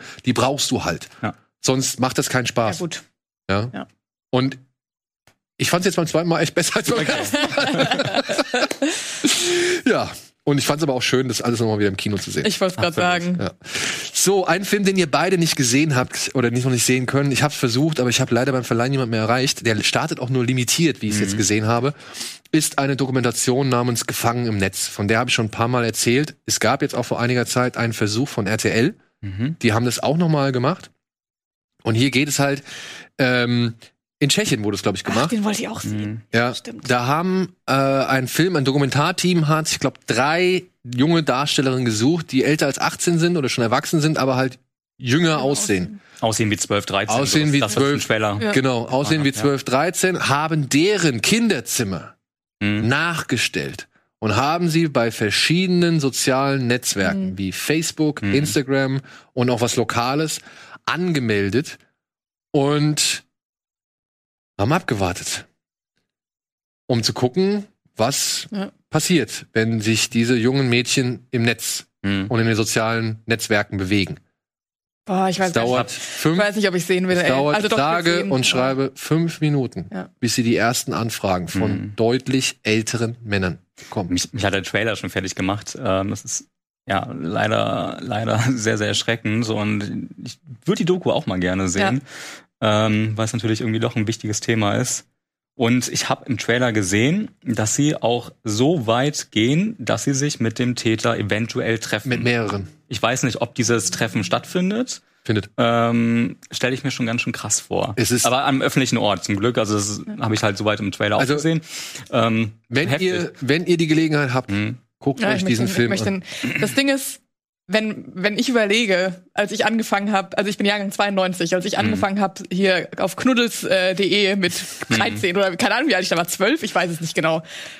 Und je älter man wird und je mehr man von der Welt weiß, merkt man im Nachhinein so, das war Merk- ganz schön komisch und vielleicht auch ein bisschen ekelhaft. Und ich frage mich halt, wie das jetzt, also wie das jetzt ist es ja noch mal schlimmer oder mehr, Es weil ist es mehr viel- soziale Netzwerke Es gibt ist viel mehr, glaube ich. als, als und, früher. und vor allem, wie geht man als Kind, also als Zwölfjährige damit um? Weil man versteht das ja noch gar Ja. nicht. Und mit wem redet man dann? Redet man mit den Eltern? Das Die ist keine Ahnung von ist Internet haben. wahnsinnig schwierig, Ja. ja. Und Richtig. diese Doku, das ist krass. Ich habe mir noch mal hier so ein paar Sachen von der Filmbewertungsstelle ange Mhm. durchgelesen. Die haben wohl heiß diskutiert Mhm. äh, über diesen Film, ob das nicht ein bisschen so dieses, wie nennen sie es, ähm, also dass es schon in die Falle locken ist. Mhm. Ja, Ah, ja, okay. ob das, ob das äh, wirklich im Sinne der Aufklärung und des, der, der Mhm. überhaupt jetzt der Dokumentation dieses, dieses, dieses Themas irgendwie steht. Und es wurde trotzdem gesagt, ja, das muss so sein, so, ja, weil man auch auf der anderen Seite zum Beispiel tatsächlich ein paar dieser Leute, die halt sich bei diesen Mädchen melden, Mhm. Da schafft man tatsächlich ein bisschen mehr Einblick. Man schafft ein, ein Verständnis dafür, warum die so sind, wie sie sind. Man muss das nicht gut finden. Das findet die Dokumentation auch nicht, beziehungsweise überlässt es dem Zuschauer, ob man das gut findet oder nicht. Aber sie ist so fair und zeigt diese Aber Welt. sie zeigt Ja. das, ja. Und sie zeigt aber halt, dass da halt Leute sind, die das nehmen das als selbstverständlich. Für die ist das einfach Teil des Online-Auftritts. Das ist Teil des Netzlebens, ja. Die, die sind sich keiner Schuld bewusst. Okay. Dann gibt's wiederum Menschen, die wissen, dass es scheiße ist. Ja. Die können aber auch nichts dafür. Dann gibt's wiederum Menschen, denen ist es scheißegal.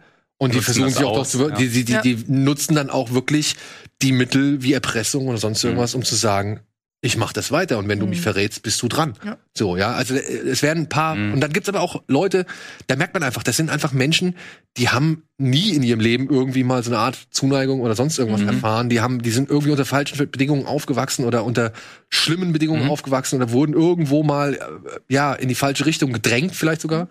Und also es, es, es entsteht schon ein etwas breiteres und ein tieferes Bild von diesen Menschen, die das machen, ohne dass man die jetzt irgendwie zu Opfern oder oder zu den zu den Unschuldslämmern Ja. macht oder sonst irgendwas. Also das behält sich die Dokumentation auch alles bei. Also wir saßen da und ich habe den jetzt schon zweimal gesehen. Wir saßen da, es macht fassungslos. Ja. Es macht fassungslos, ja. Und es ist erstaunlich. Und das ist, das ist halt das Schlimme. Das sind ja auch teilweise Menschen, mit denen können deine Kinder sogar im realen Leben in Kontakt geraten. Mhm. So, ja. Also das ist halt, dann kommt es, das kommt noch dazu. Es ist immer die, die, Angst, mit denen solche Dokumentationen auch ein bisschen spielen. Es könnte der Nachbar sein, es könnte hier der Mann von gegenüber ja, sein. Ja, aber ich weiß nicht, auf oder wie weit die Dokumentation Also es ist nicht einsetzt. so, dass es darum geht, die Angst irgendwie zu sagen. Also es geht nicht darum, die Angst zu schüren, dass es der Mann von nebenan mhm. ist, so ja. Nur es geht darum, eigentlich aufmerksam zu sein, mhm. seine Kinder darauf mhm. vorzubereiten, ja. was da kommt, ja. ein Auge drauf mhm. zu haben, zu wirklich zu gucken und mit den Kindern auch drüber zu reden. Ja. Ich will dich nicht kontrollieren, mhm. aber ich muss ab und zu aufpassen, weil da Sachen passieren können, auf die hast du keinen Einfluss, mhm. mit denen hast du noch nie Kontakt gehabt. Du wirst ja versucht, du wirst verführt, du wirst mhm. getäuscht, du wirst getrickst und am Ende wird dir geschadet. Ja. So, ja, also wirklich, da wird dann halt die, die verlangen sofort nach Bildern. Ja. Die verlangen sofort nach mhm. Bildern. Und wenn du dann irgendwie so gleichgläubig warst und hast so ein Bild dann rübergeschickt, ich zeig's deinen Eltern. Ja, ich ja die erpressen nicht, dann, ja, dann genau. spielen die wirklich mit der Angst von, von diesem Mädchen, ja, von dem genau. Kind. Und ey, wirklich, es ist, es ist erschreckend. Es ist ja. wirklich erschreckend. RTL, ich habe den, ich habe den RTL-Beitrag ähm, nicht gesehen. Also da haben sie wohl ein ähnliches mhm. äh, Szenario aufgebaut. So kann ich nichts zu sagen. Ähm, für diejenigen, die es gesehen haben, würde mich mal interessieren, falls es einer gesehen hat, schreibt es gerne in die Kommentare, ob das cool war oder nicht oder genauso, sag ich mal, aufklärerisch. Mhm.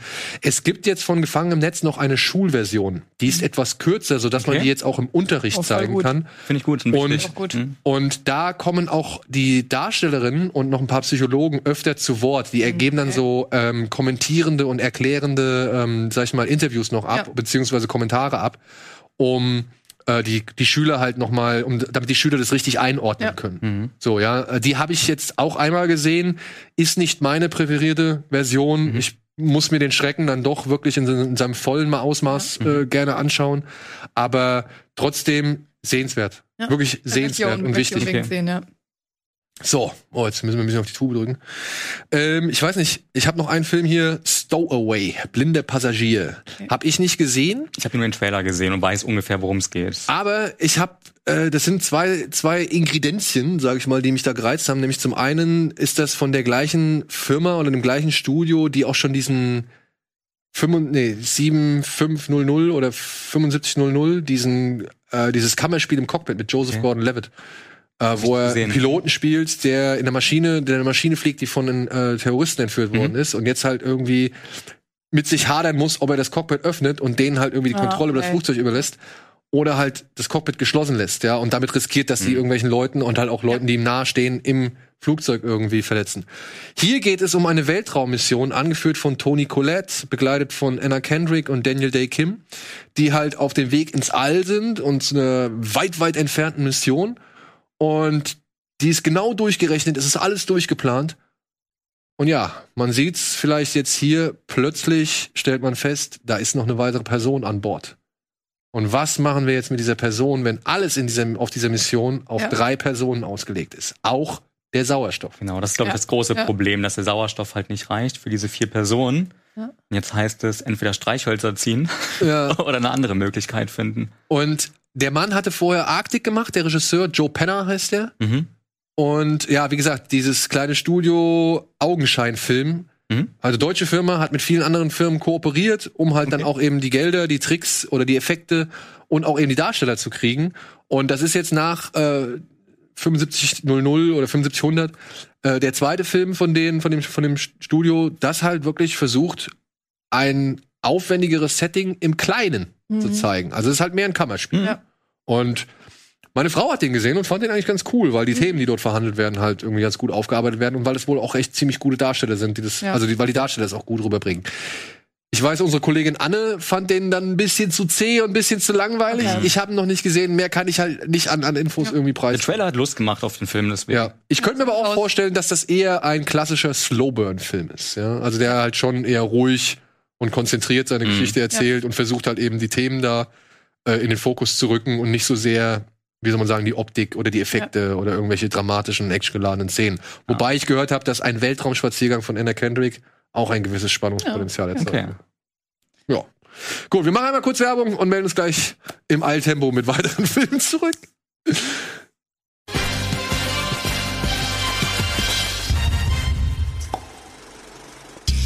Hallo und willkommen zurück zur aktuellen Ausgabe Kino Plus mit Felin, Kevin und mir. Und wir sind noch mitten in den Kinostarts und machen mal schnell weiter mit einem Film, den jetzt hoffentlich ein paar mehr Leute gesehen haben.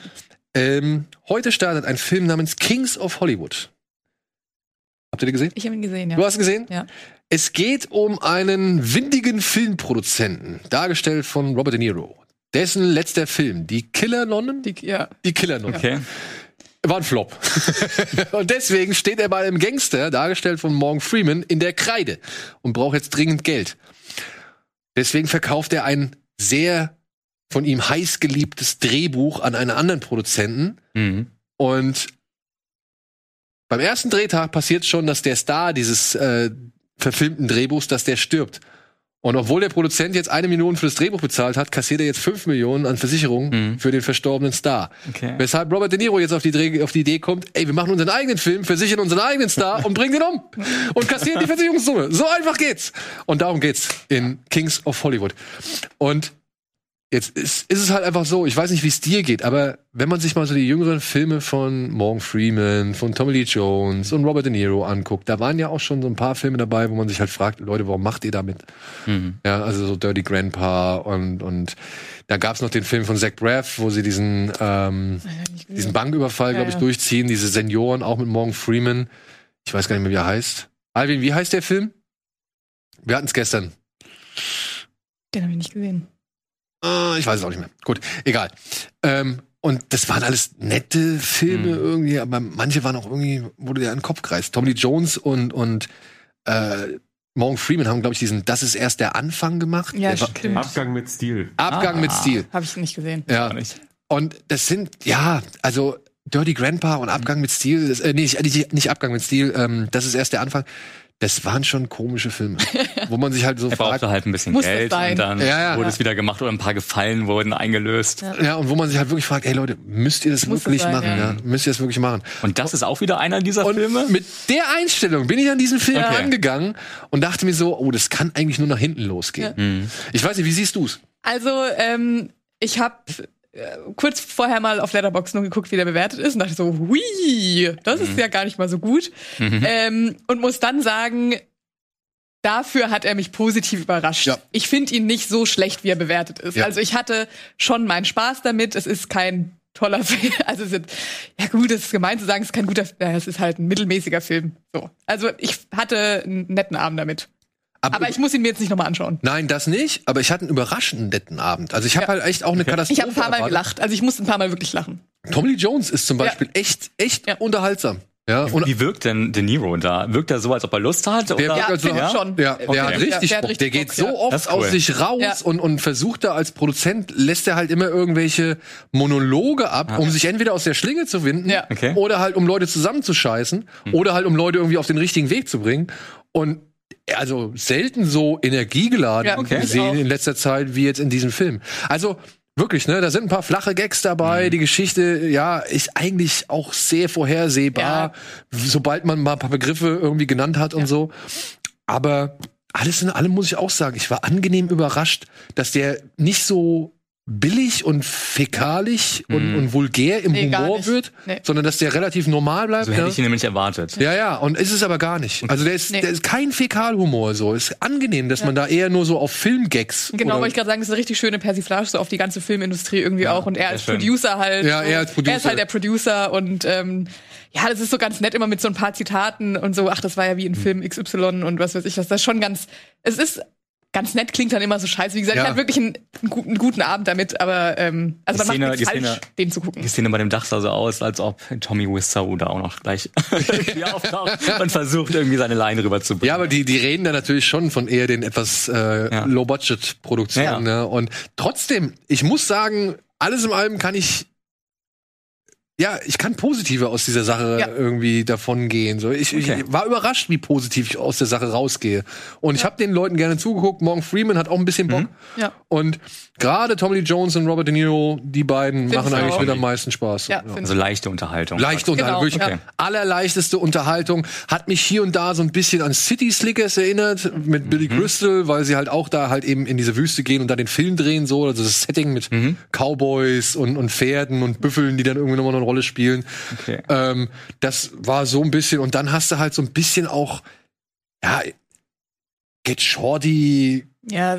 Surrogat, so, mhm. also Klon, ne? Also so, alle streiten sich um so ein Drehbuch oder um so einen Film, alle hoffen auf die eine große Chance, ja. alle haben jetzt irgendwie diesen sicheren Hit irgendwo plötzlich im Auge oder glauben an den sicheren Hit und so und versuchen nochmal das Beste rauszuholen. Also das hat so ein bisschen was davon und ist jetzt nicht auf, auf keinem der beiden Filme auf deren Niveau, mhm. aber trotzdem auf einem besseren Niveau, als man es jetzt so anhand der bisherigen Vita von den Leuten ja. irgendwie gedacht hat. Also okay. leichte Empfehlung, ja. wenn man mal nichts Besseres zu tun hat. Genau, richtig, ja, würde ich auch so ja. sagen. Gut, dann wären wir bei ja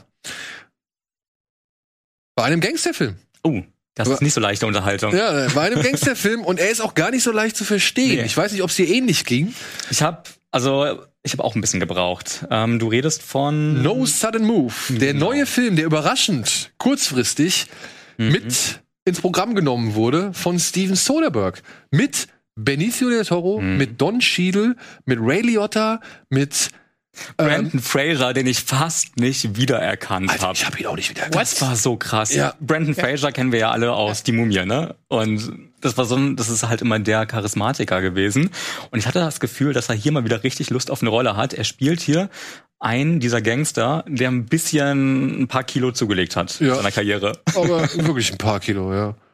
Gut, aber ja, mhm. hier geht es darum, dass ein Mann namens Kurt, gespielt mhm. von Don Cheadle, der steckt so ein bisschen in da der, da ist er, boah, der steckt so ein bisschen in der Patsche.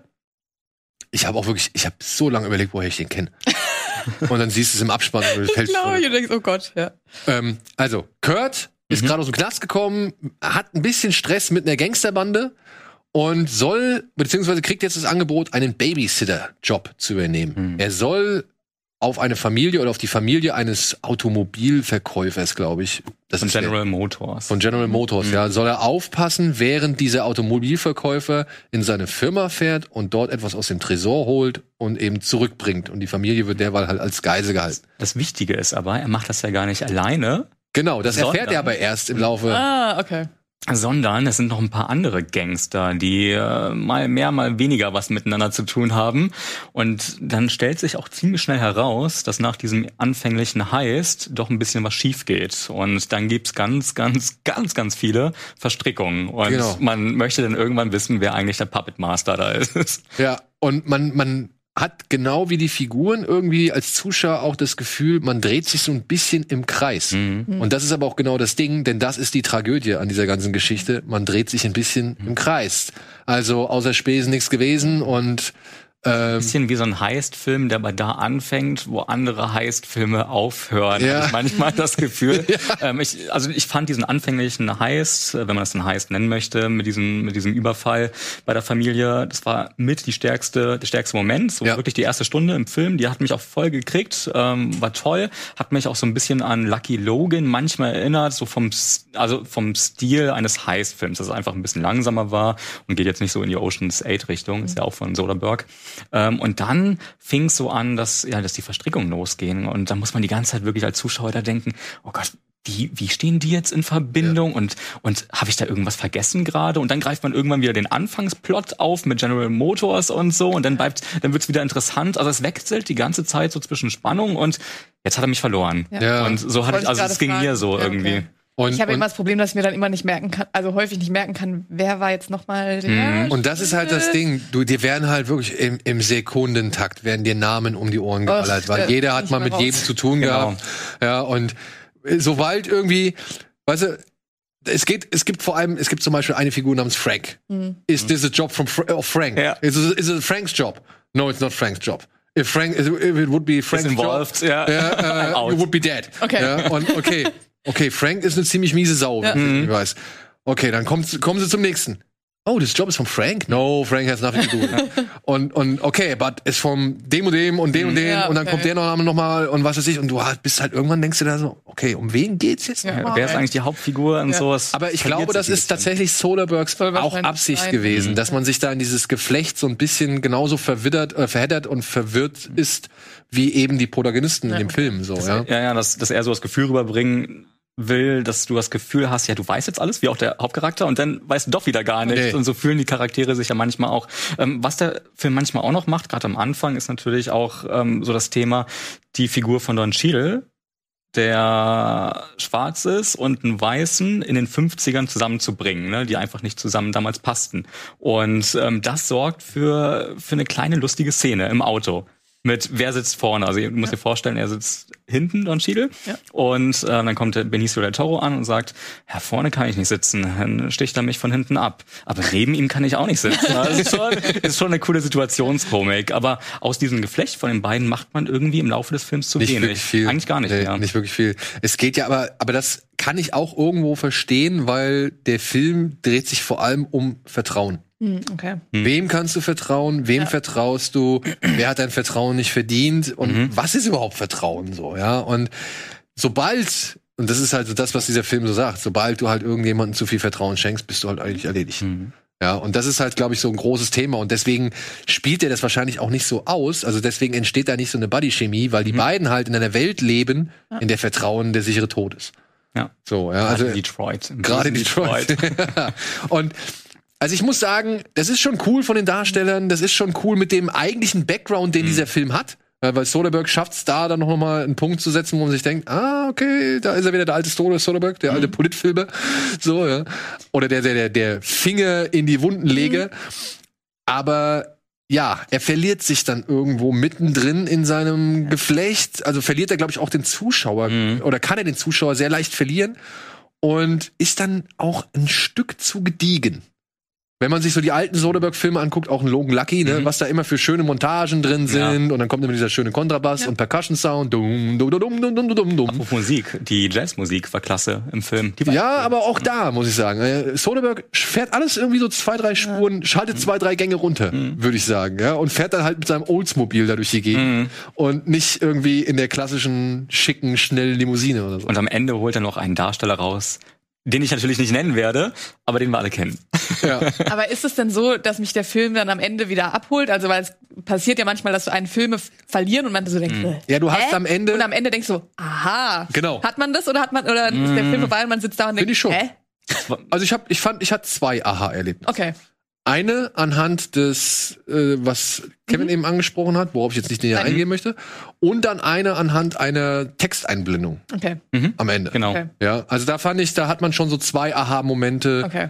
Die sind vielleicht für den einen oder anderen weniger Aha, mhm. aber sie sind schon meiner Ansicht nach. Es ist, nicht so ein es ist nicht so ein großes Aha, Aha. wie bei Ocean's okay, okay, 8 okay. Oder, oder bei Logan Lucky, finde ich. Aber ein, ein Aha kommt drüber, okay, je nachdem, wie, wie, weit man sich auf den Film einlässt. Ich finde das dann immer schade, wenn man aus dem Film rauskommt und denkt so, ja. Du hast mich auch nicht mehr gekriegt. okay, gut, jetzt, keine Ahnung. Aber, ja. Aber also leichte Empfehlung oder? Also, leicht ist er nicht. Leicht ist er nicht, nee. Also ich würde sagen, äh, konzentrierte Empfehlung. Okay. Also man sollte schon wirklich wissen, worauf man sich okay. da einlässt okay, okay. und bewusst mhm. sein, dass man sich da auf einen eher langsamen und von Dialogen getragenen Gangsterfilm irgendwie. Dann bekommt man viele großartige Darsteller ja. geboten. Genau. Gut. Genau. Im folgenden oder letzten Kinofilm für diese Woche bekommt man, glaube ich, nur einen großartigen Darsteller geboten, aber der macht immerhin sehr viel Laune. Er heißt Freaky. Freaky! Und der Darsteller, den ich meine, heißt Vince Vaughn. Der spielt hier einen Psychokiller, der immer am Freitag, den 13. mordet. Mhm. Und dann eines Tages den falschen Dolch in die Finger kriegt, denn dieser Dolch führt dazu, dass er den Körper mit einem jungen, 17-jährigen Highschool-Mädchen tauscht, gespielt von Olivia Newton. Und Vorhang auf für jede Menge Horror-Comedy, Verwechslungsaufregerei äh, und ein paar ja, doch schon relativ blutige Morde. Ganz schön, also ordentlich blutig. Also ja. ich war äh, überrascht. Huch, das ist aber, das ist aber toll. Also das ist schon, äh, ich finde schon sehr grafisch an. Hm. Also, also gerade die ersten zehn Minuten ja. zeigen ja wirklich, ja, wir trauen uns hier mal ja, was. Genau, also man weiß, es, man weiß aber direkt von Anfang an, okay, alles klar, wir, wir zeigen alles. Mhm. Gut, das äh, weiß man relativ schnell. Aber warst du unterhalten? Also hast du Spaß gehabt? Ähm, ich hatte das äh, Cabin in the Woods, äh, den Cabin in the Woods Moment, dass ich die ersten zehn Minuten dachte, also ich habe mir nichts, nichts durchgelesen. Okay, ich wusste nicht, was auf mich zukommt und ich dachte so, ist, da, ich hoffe, da kommt noch irgendwas. Es kann nicht euer Ernst sein, dass der Film, da, nee. So, und das waren so die ersten zehn Minuten, dann habe ich schon gemerkt, okay, nee, da kommt noch irgendwas. Und so ab 30 Minuten hatte er mich. Aber dafür auch komplett. Okay. Also, mhm. ähm, ich war echt erst so dieses, ach, Nee, nicht schon wieder. Und dann ähm, Vince Vaughn. Also ich musste ein paar Mal so, es ist so herrlich, wie Vince mhm. Vaughn, also der trägt natürlich diesen Film auch, aber das ist so, ich musste ein paar Mal richtig lachen, weil es einfach, der macht das so gut, der macht, der, der verkörpert die 17-Jährige so perfekt, finde ich. Der macht das so gut.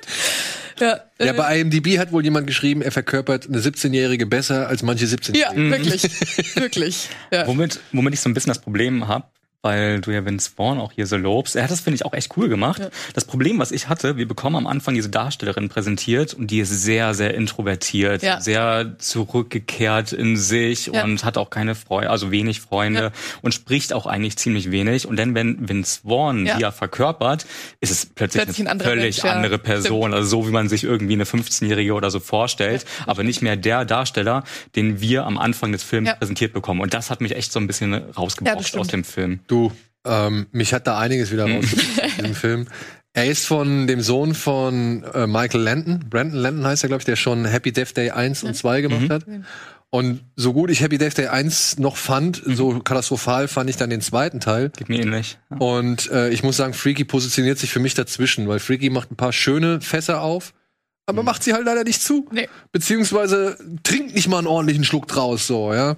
Es gibt so eine tolle Szene, da kommt der Killer im, im Körper der jungen Frau mhm. kommt morgens in die Küche. Ja. ja Messer. Hm. Mit dem Messer. Ja. Und, und da gibt's halt, sowohl von der Suspense her gibt's mhm. ein paar schöne Momente, ja. aber ich fand's so herrlich zu sehen, wie da dieser Killer ist, der mhm. keine Liebe kennt, ja, der mhm. eigentlich nur morden will ja. und plötzlich mit Zuneigung konfrontiert ja. wird. Da hätte man richtig ja, hätte, viel draus machen können. Das stimmt, so. Auch, ich sag mal, auch in Sachen Humor. Da hättest du halt schon echt ein paar Gags noch mit rausschrauben. Er verschenkt vieles er verschenkt mit irgendwelchen Klischees, die man eigentlich schon viel zu oft gesehen hat. Ja. Stimmt, ja. Obwohl er ich sag mal, schon sich Mühe macht, ne, ein diverses und breites Bild zu liefern, wo jeder seinen Platz ja. hat, wo jeder seine Szene bekommt, wo jeder irgendwie gleichgestellt ist und cool mhm. ist so. Ja. Ähm, ja, aber dann trotzdem finde ich äh, die Chancen nicht nutzt. Die Chancen nicht völlig aus. Aber er nimmt sich dann darin auch nicht zu ernst in dieser Diversität. Und das ist sein Glück. Und das finde ich und das es war wieder das, was mir gefallen hat. Ich sage jetzt den, den, Spruch nicht, aber es gibt so eine Szene äh, der der schwule beste Freund. Ja, ja. Da musste ich mir ich gedacht, okay, gut. Da, da dachte ich so, okay, nach diesem Satz so, ihr nehmt euch einfach auch nicht ernst und deswegen fand ich's gut. Das meine ich, aber da wird dann das ich finde es immer so ich verstehe ja, dass man damit, ich, ich kann damit auch Spaß haben. Ja. Wie gesagt, Vince Vaughn, wenn er da irgendwie tanzt oder wenn er die Szene im Auto, ja. eben mit dem, mit dem Freund. Ja. Ey, da wirklich, das fand ich eine super Szene. Ja. ja weil ich halt gedacht habe, ja, mach, mach. Genau, ja. Ich gönn dir alles. Ja. ja. Aber ja, dann kommen halt genau diese Momente, wo ich mir denke, so, ja, das kriegst du aber auch feiner hin. Ja, da kannst klar. du auch ein bisschen Finesse ja, Ich verlange jetzt nicht, dass das hier irgendwie das subtil, subtilste aller Zeiten ist. Ich hab, ich meine, sobald der den Dolch rausholt ja. und die beiden ihren Körper tauschen, kannst du sowieso alles an, an, an irgendwie Logik, ja, stimmt, musst du schon wieder zurückschrauben, so. Aber innerhalb seiner Welt, finde ich, da kann man halt immer so ein paar Sachen halt machen und ein paar Dinge irgendwie präsentieren, schon, also schon ein bisschen feiner und ein bisschen durchdachter mhm. präsentieren und, und machen. Und das macht manchmal Freaky einfach nicht. Das ja, finde ich schade. Das haben andere Body-Swap irgendwie Filme deutlich besser hinbekommen. Ja. Auch weil ich dieses Jahr gerade zwei gesehen habe. Ich habe mal endlich wieder Face-Off gesehen. Im Action-Segment, der genial ist. Denn du hast das Poster hier, Hang Your Name. Ist auch großartig. Ja. Und da funktioniert das in beiden Filmen einfach deutlich besser und irgendwie auf eine kreativere Art und Weise. Ja, ja. aber ich meine, also, Als jemand, der, sag ich mal, gerne so stumpfe Horrorfilme ja. genießt mhm. ähm, und ein bisschen lachen möchte, bin ich da tatsächlich überraschend auf meine Kosten gekommen, okay. weil ich sowohl die handgemachten Kills, ich sag nur Flasche, ja, mhm. genau. ähm, sowas begrüße ich natürlich gerne, aber halt Vince Vaughn. Ja, ja, und seine entsprechenden Szenen. Ich muss halt sagen, Frau Newton hat mir nicht so gut gefallen und das, was du sagst, ne, ja. dass, ist, dass sie im Körper von Vince Vaughn ein ganz anderer Charakter ist ja, als in ihrem eigenen Körper, ja. ist halt blöd. Aber genauso muss man sagen, dass Vince Vaughn im Körper von ihr ähm, ja, das, das funktioniert wiederum, weil wir ihn ja nicht als Charakter kennenlernen. Wir sehen ihn ja nur einmal kurz am Morden und deswegen kaufe ich ihm im Grunde alle Rollen ab in ihrem Körper, weil wir überhaupt nicht wissen, was das für eine genau, Art von Person stimmt, ist. Aber ich finde halt, dass Catherine Newton da halt auch nicht wirklich viel macht. Nee. Außer von unten nach oben gucken böse so. Und das war mir ein ja. bisschen, ja. bisschen zu ja, wenig. Weiß, ja, ich weiß schon. Ja. Also die war als Teenagerin, ja. war sie vollkommen in Ordnung. Mhm. Ja. Aber sobald sie halt zum Psychokiller wird, äh, versagen, oder beziehungsweise kriegt sie es nicht so gut hin. Das stimmt, ja. Sagen wir so. Ich finde auch so einer wieder dieses, okay, man nicht alles hinterfragen, so.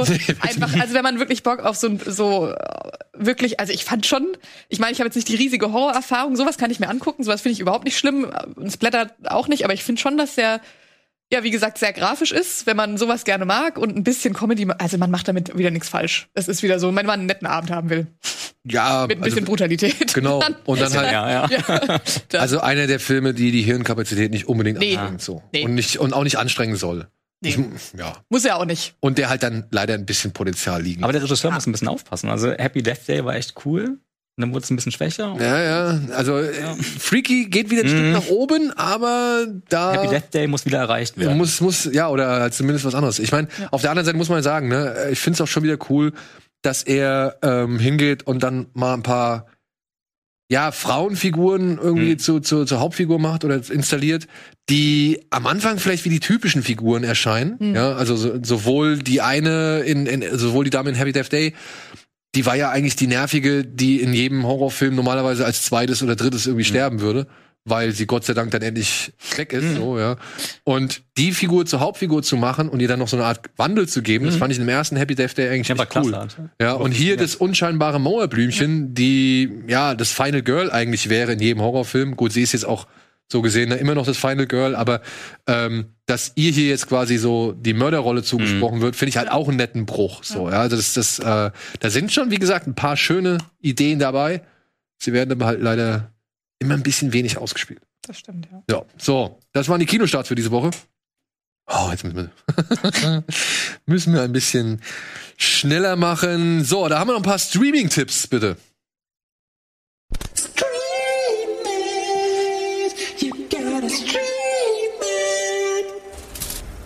Unter anderem startet morgen auf Disney Plus ein Film, der ist für mich sang- und klanglos an mir vorbeigegangen. Ich habe also jetzt ich bin war wirklich überrascht, dass der jetzt draußen ist oder zu sehen ist. Lucy in the Sky mit Natalie Portman. Kennt ihr den? Mhm. Habe ich äh, vor kurzem irgendwas drüber gehört, aber natürlich auch schon wieder sofort vergessen. Sie spielt eine Astronautin, die sich so ein bisschen von ihrer gesamten äh, Welt auf der Erde abkapselt und, und, und wirklich gar nicht mehr damit mit den Leuten klarkommt. So, also sie versteht will einfach nicht mehr. Ja. Der Einzige, der ihr Trost geben kann, ist irgendwie eine Affäre mit John Hamm. Okay. Einem anderen Mann halt so. Und der, als der aber plötzlich dann äh, eine andere Frau kennenlernt, äh, wird es dann wohl irgendwie schwierig. Basiert wohl auf der echten Geschichte einer Astronautin namens äh, Lisa Novak. Mhm. Und wurde halt jetzt hier von Showrunner, Fargo Showrunner Noah Hawley mhm. äh, als sein erster Film in, in Szene gesetzt.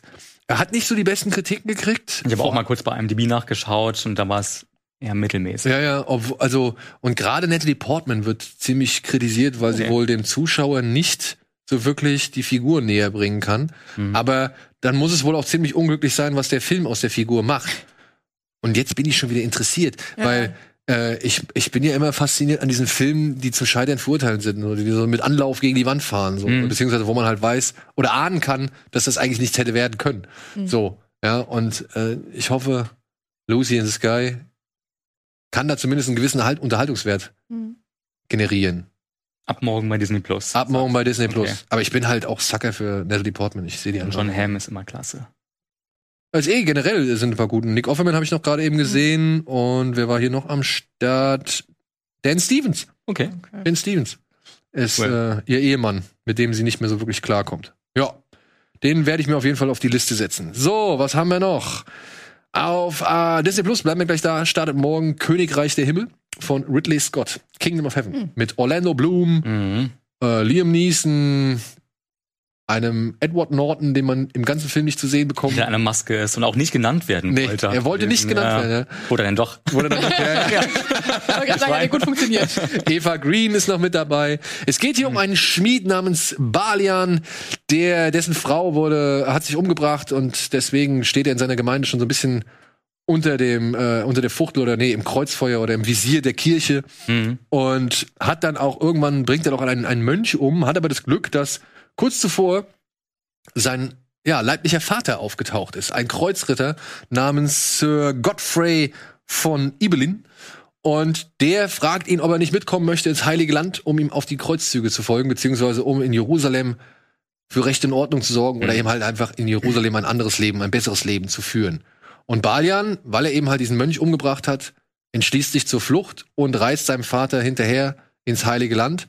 Und durch Umstände, die in der eigentlichen Kinofassung relativ schnell vonstatten gehen, mhm. ist Balian plötzlich ja nicht so nicht nur ein ein äh, Landwirt beziehungsweise ein ein Ritter, sondern wird halt irgendwann auch über kurz oder lang zum Vertrauten des Königs Balduin und aber auch zum ja Feldherr der Jerusalem vor den was ist ein Sarazene, sarazischen Armeen irgendwie beschützen muss. Nicht. Du ja. auch nicht, ne? Nee. nee ich bin da raus. Ich glaube, es sind Sarazenen gewesen. Ja.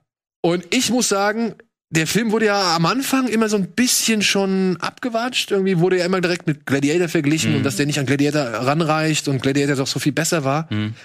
Ich mag den Film. Ich mochte den auch schon in seiner Kinofassung, weil mich hat diese Reise von Balian, mich hat das irgendwie angesprochen. Ich fand das cool. Und dann in diesen Schmelztiegel Jerusalem mhm. zu kommen wo halt verschiedene Kulturen und Religionen aufeinandertreffen und man sieht, oh, die Kreuzritter haben da sich aber schon wie die Axt im Walde verhalten und äh, die Einheimischen sind vielleicht doch nicht so die Barbaren, wie, sie, als, wie die, als die sie immer hingestellt mhm. werden. Ähm, das fand ich spannend. Also Vor allem ist es auch ein Thema, was gar nicht so oft gezeigt wird. Nee. Gerade in so einem Ausmaß von, von Budget, von Darstellern, mhm. vom Regisseur. Und ich habe auch gehört, dass Ridley Scott viele, viele Dankesagungen bekommen hat, dass er die wirklich alle so, so echt porträtiert hat und ähm, dass sie wirklich vielleicht also so ungefähr waren, dass er das gar nicht so sehr verfälscht hat. Ich kann mich an den Film ehrlich gesagt kaum erinnern, weil es einfach zu lange her ist. Ich habe aber auch bisher nur die Kinofassung gesehen. Ja. Ich weiß gar nicht, wie der Director's Cut ist. Und ich gebe allen die Empfehlung, guckt euch bitte den Director's Cut okay. an. Der gibt dem Film halt wirklich ja, mehr Zeit natürlich, mhm. mehr Raum, ja. aber er erklärt auch sehr, sehr viel noch, was anhand der Kinofassung immer unter den Tisch gefallen ist und auch immer merkwürdig gewirkt hat. Ja, zum Beispiel das Verhältnis oder beziehungsweise generell die Figur von Eva Green. Mhm. Ja, die erhält viel mehr Raum, ja, und auch schon dieses Ansteigen von eben, ich bin mal ein Schmied in irgendwo in der französischen mhm. Todesprovinz, ja, bis hin zu, ja, okay, ich habe jetzt hier mal ein riesengroßes, hektargroßes Land irgendwie mit eigenen Angestellten oder beziehungsweise eigenen Leibeigenen und meine eigene kleine Mini-Armee so mhm. das, und, und, und bin auf du und du mit dem König. Das ist, ging halt sehr schnell vonstatten so. Das fand ich auch damals in der Kinofassung schon, aber ich fand es eigentlich ganz geil. Ich dachte mir so, ja cool, der hat einen guten Aufstieg, so, er schafft's mit der richtigen Einstellung. Oder ich habe ihm halt einfach gegönnt, dass er irgendwie, nachdem er in seinem Heimatland so viel Scheiße erfahren hat, ja. dass er jetzt halt im neuen Land ja. irgendwie plötzlich so eine Karriere anstreben kann. Und weiter vorankommt kommt. Aber das wird alles durch den Director's Cut noch ein bisschen ausgefüllt, okay. noch ein bisschen erklärt, noch ein bisschen greifbarer gemacht und äh, fühlt sich jetzt nicht mehr so ganz überhastet an. Okay. Und trotzdem sind ja noch alles andere, ist ja noch alles andere vorhanden. Also ich fand die Kulissen, die Bilder fand ich schon immer hm. cool. Hm. Der Aufwand, mit der da betrieben ja. wird, ja, die Stars, die dabei sind, da sind ja wirklich coole Leute dabei. Das stimmt. Ich mag Königreich der Himmel. Guck ich mir noch mal an. Muss ich mir wohl auch noch mal anschauen. Ja, aber vermutlich nur die Kinofassung bei Disney Plus, gehe ich mal von Ich hoffe, sie bringen auch den Director's hm. Cut. Also ich meine, ja. eigentlich äh, Disney Plus ist eine der wenigen Anbieter, muss man sagen, die auch mal Making-of-Material und sowas mhm. zu so einem, Stimmt, zu so einem ja. Film anbieten. Da ist meine Hoffnung dann doch vorhanden, dass der vielleicht, vielleicht in beiden Versionen angeboten wird. Ja. Also ich weiß es noch nicht, mhm. ne, aber ich hoffe es. So, Machen wir schnell weiter. Oh Gott. Es gibt ein bisschen Katastrophenshit auf Amazon Prime. Unter anderem gibt's einen Film namens Skyfire. Der ist ähnlich intelligent wie Jurassic World, denn da bauen sie nämlich einen riesigen Vergnügungspark auf eine Insel, die halt im Ring of Fire mhm. liegt, also wo halt ein Vulkan jederzeit ausbricht. Genauso clever wie bei Jurassic World 2. ja, genau. Ist genau einfach eine mega Idee, was soll schiefgehen? Ja, ist eine chinesische Produktion, allerdings mit unter anderem Jason Isaacs als mhm. der Hotelbesitzer oder Vergnügungsparkbesitzer und Jetzt kommt's. Mit Simon West im Regiestuhl, der Regisseur von Tomb Raider, dem ersten, mit Angelina ja, Jolie. Ja, der ist jetzt mittlerweile auch in die asiatischen Gefilde abgewandert und inszeniert dort Katastrophenfilme. Der Hauptdarsteller ist der geilste. Ich habe keinen, ich habe selten einen Film gesehen, in dem ein Hauptdarsteller oder eine Figur ihre Augenbrauen und ihre, also so oft nach oben reißt mhm. und ihre Stirn so oft in Falten legt, wie er hier. ja. Aber ja, ey, es ist chinesisches Katastrophenkino, ja. was wir heutzutage meiner Ansicht mhm. nach, Gott sei Dank, mehrfach im Monat erleben dürfen, weil ich mag diese Katastrophen. Ich habe mir, ich hab mir eine Szene angeguckt und ist ja seit heute Morgen bei, bei Amazon Prime, ne? Ja. Genau zu sehen. Und ähm, die fahren dann mit einer Gondel und eine Gondel ähm, die hat irgendwann keine Führung mehr. Deswegen müssen die Leute von einer Gondel in die ja. nächste springen ja, und alle fünf Sekunden kommt ein Pfeiler. Deswegen schaffen es manche, manche ja. gegen diesen Pfeiler. Aber das Beste ist, eine stürzen ab mit noch Leuten drin, der diese fünf Tonnen oder wie viel das Ding auch immer wiegen mag, rutscht diesen kompletten Berg runter und dann kommt ein kleiner Jeep, der vielleicht eine Tonne wiegt ne? und, und stellt sich nicht davor, sondern er rammt ihn von der Seite und plötzlich bleibt das Ding stehen. Es ist einfach so, zack. Willkommen in der chinesischen Physik äh, des Actionkinos. Okay. Oder Katastrophenkinos. Die Szene habe ich gesehen. Aber ja, wenn euch diese Szene ja, aus dem Herzen spricht, also wenn euch das wirklich schon angesprochen hat, dann ist Skyfire der richtige ja. Film. Wenn ihr irgendwie auf vernünftige Schauspieler, oder was heißt vernünftige Schauspieler, aber halt irgendwie vernünftiges Schauspiel oder eine mhm. logisch nachvollziehbare Handlung oder irgendwie physikalische Gesetzmäßigkeiten steht. Eher nicht. Nein. Eher nicht. Mann. Aber das gilt auch für den anderen Katastrophenfilm, der heute gestartet ist, mhm. glaube ich, oder gestern, San Andreas mit The Rock. Kennt ihr den? Uh, nee. ja. ja. Also San Andreas, es ist ein Erdbeben und äh, in San Francisco, glaube ich auch, ist es, ne? In LA. LA? Er spielt in Los Angeles. Okay. Ja. Und The Rock muss seine Ex-Frau und seine Tochter aus, der, aus dem Katastrophengebiet mhm. retten, weil deren neuer Freund oder Ehemann hat beide im Stich gelassen. Und ja, jetzt sieht man zum einen die Tochter, die mit so ein paar Jungs irgendwie durch die durch das Erdbeben-Szenario zieht, mhm. auf der Suche nach Rettung. Und parallel dazu The Rock und seine Ex-Frau, wie sie halt versuchen, ihre Tochter wiederzufinden. Okay. Und es ist halt dieses typische moderne Roland Hollywood. Roland Emmerich. Roland Emmerich, ja genau. Ja. 2012 ja, gut. Äh, und Day of Tomorrow, egal was Die Animationen schwanken immer von manchmal gut, manchmal katastrophal und ähm, ist nicht ganz so einheitlich, ja. was die Effekte angeht. Also, aber ja, es ist dieses typische, es ist so ein typisches The Rock-Vehikel. Ja, okay. ja, in, ich glaube, in fünf Jahren oder vielleicht in zehn mhm. werden wir auf jeden Fall sagen, wenn wir zurückblicken und sagen, das war ein typischer The Rock-Film. Rock ja. Hat irgendwie so roundabout 100 Millionen gekostet, macht eine Menge kaputt mhm. und lässt vor allem seinen Star gut aussehen. Ja, okay. Ja, also das ja, ist äh, mehr, mehr kann man davon auch nicht erwarten. Also aber das bekommt man dann auch. Das bekommt man auch, ja.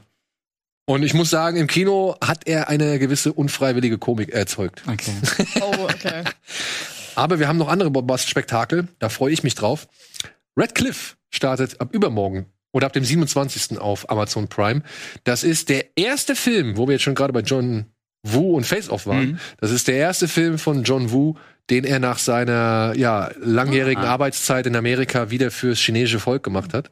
Cool. Falls ihr ihn noch nicht kennt, es geht um einen General namens Cao Cao.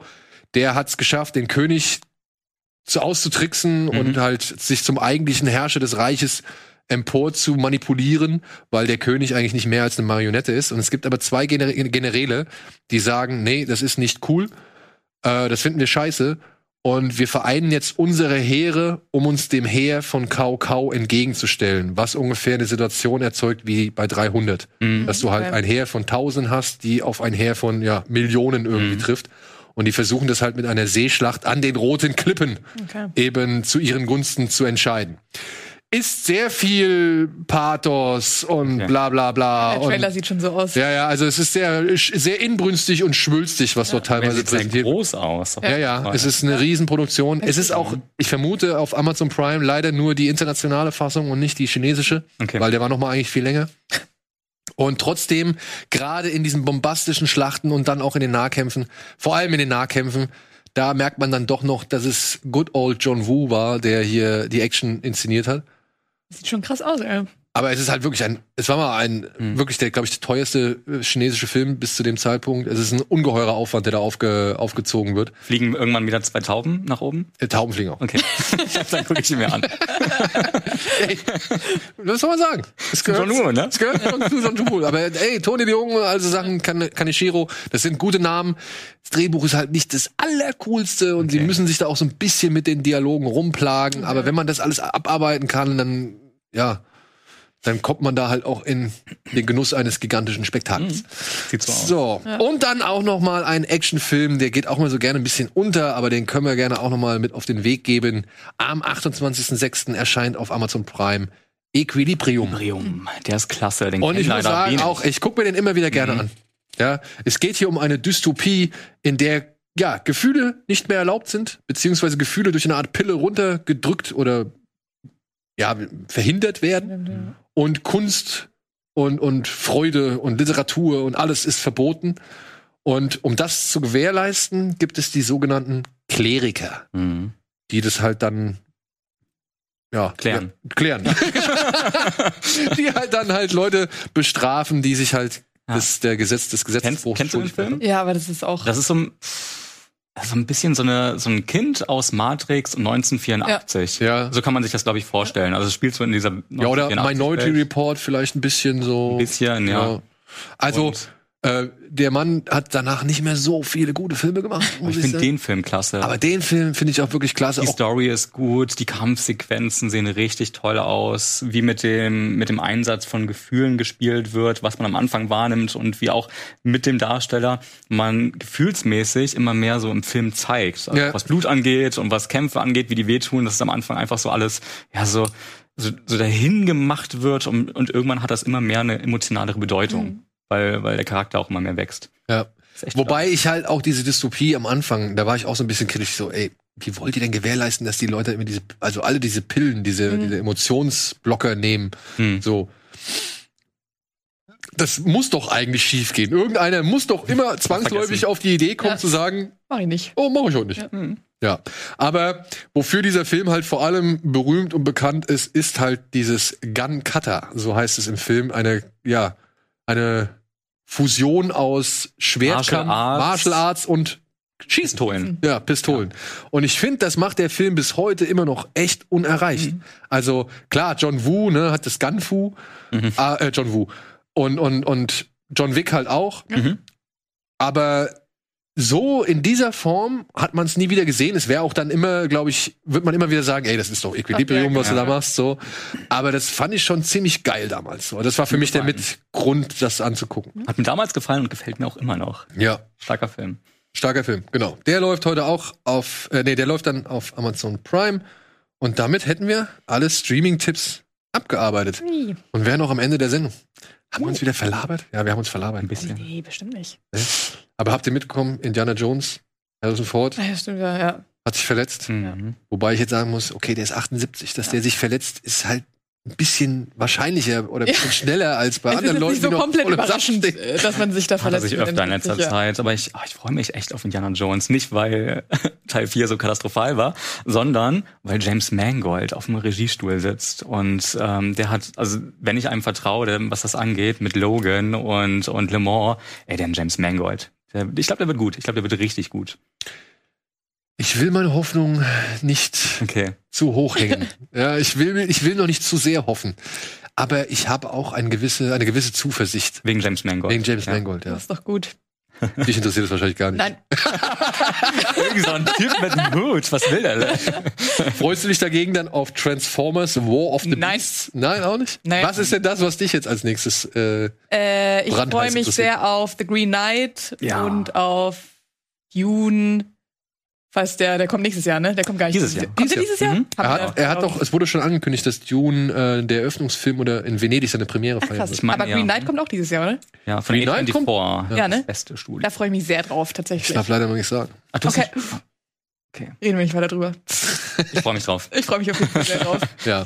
Night, äh, Night in Soho habe ich noch Bock drauf. Mhm. Stimmt.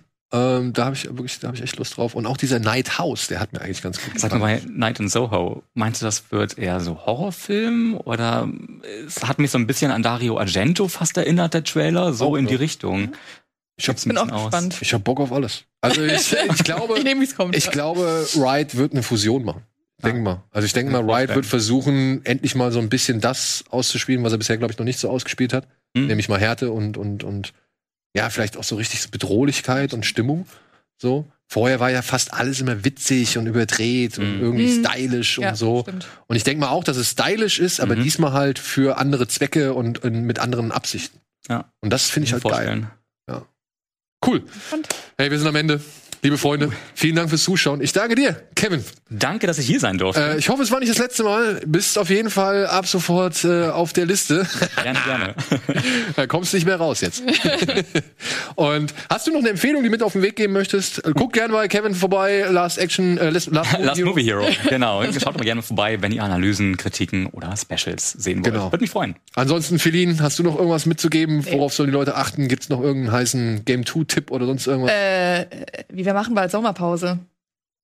Ja, das schaut, war die, schaut die Folge, schaut die, schaut die nächste Folge. Sie wird erstmal äh, die letzte vor der Sommerpause sein. Okay, es ist nicht so eine, vielleicht nicht so die positivste Nachricht, aber es wird auf jeden Fall eine fantastische Folge geben, tu. Und ansonsten, wir machen noch keine Sommerpause, liebe Freunde. Ihr habt Glück. Uns wird es auch noch nächste Woche geben und auch noch darüber hinaus. Und vielleicht noch in Form des einen oder anderen Videos. Bis dahin sage ich Tschüss und vielen Dank fürs Zuschauen.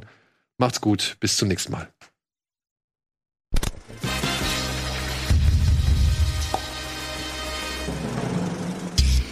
Diese Sendung kannst du als Video schauen und als Podcast hören. Mehr Infos unter rbtv.to/kinoplus.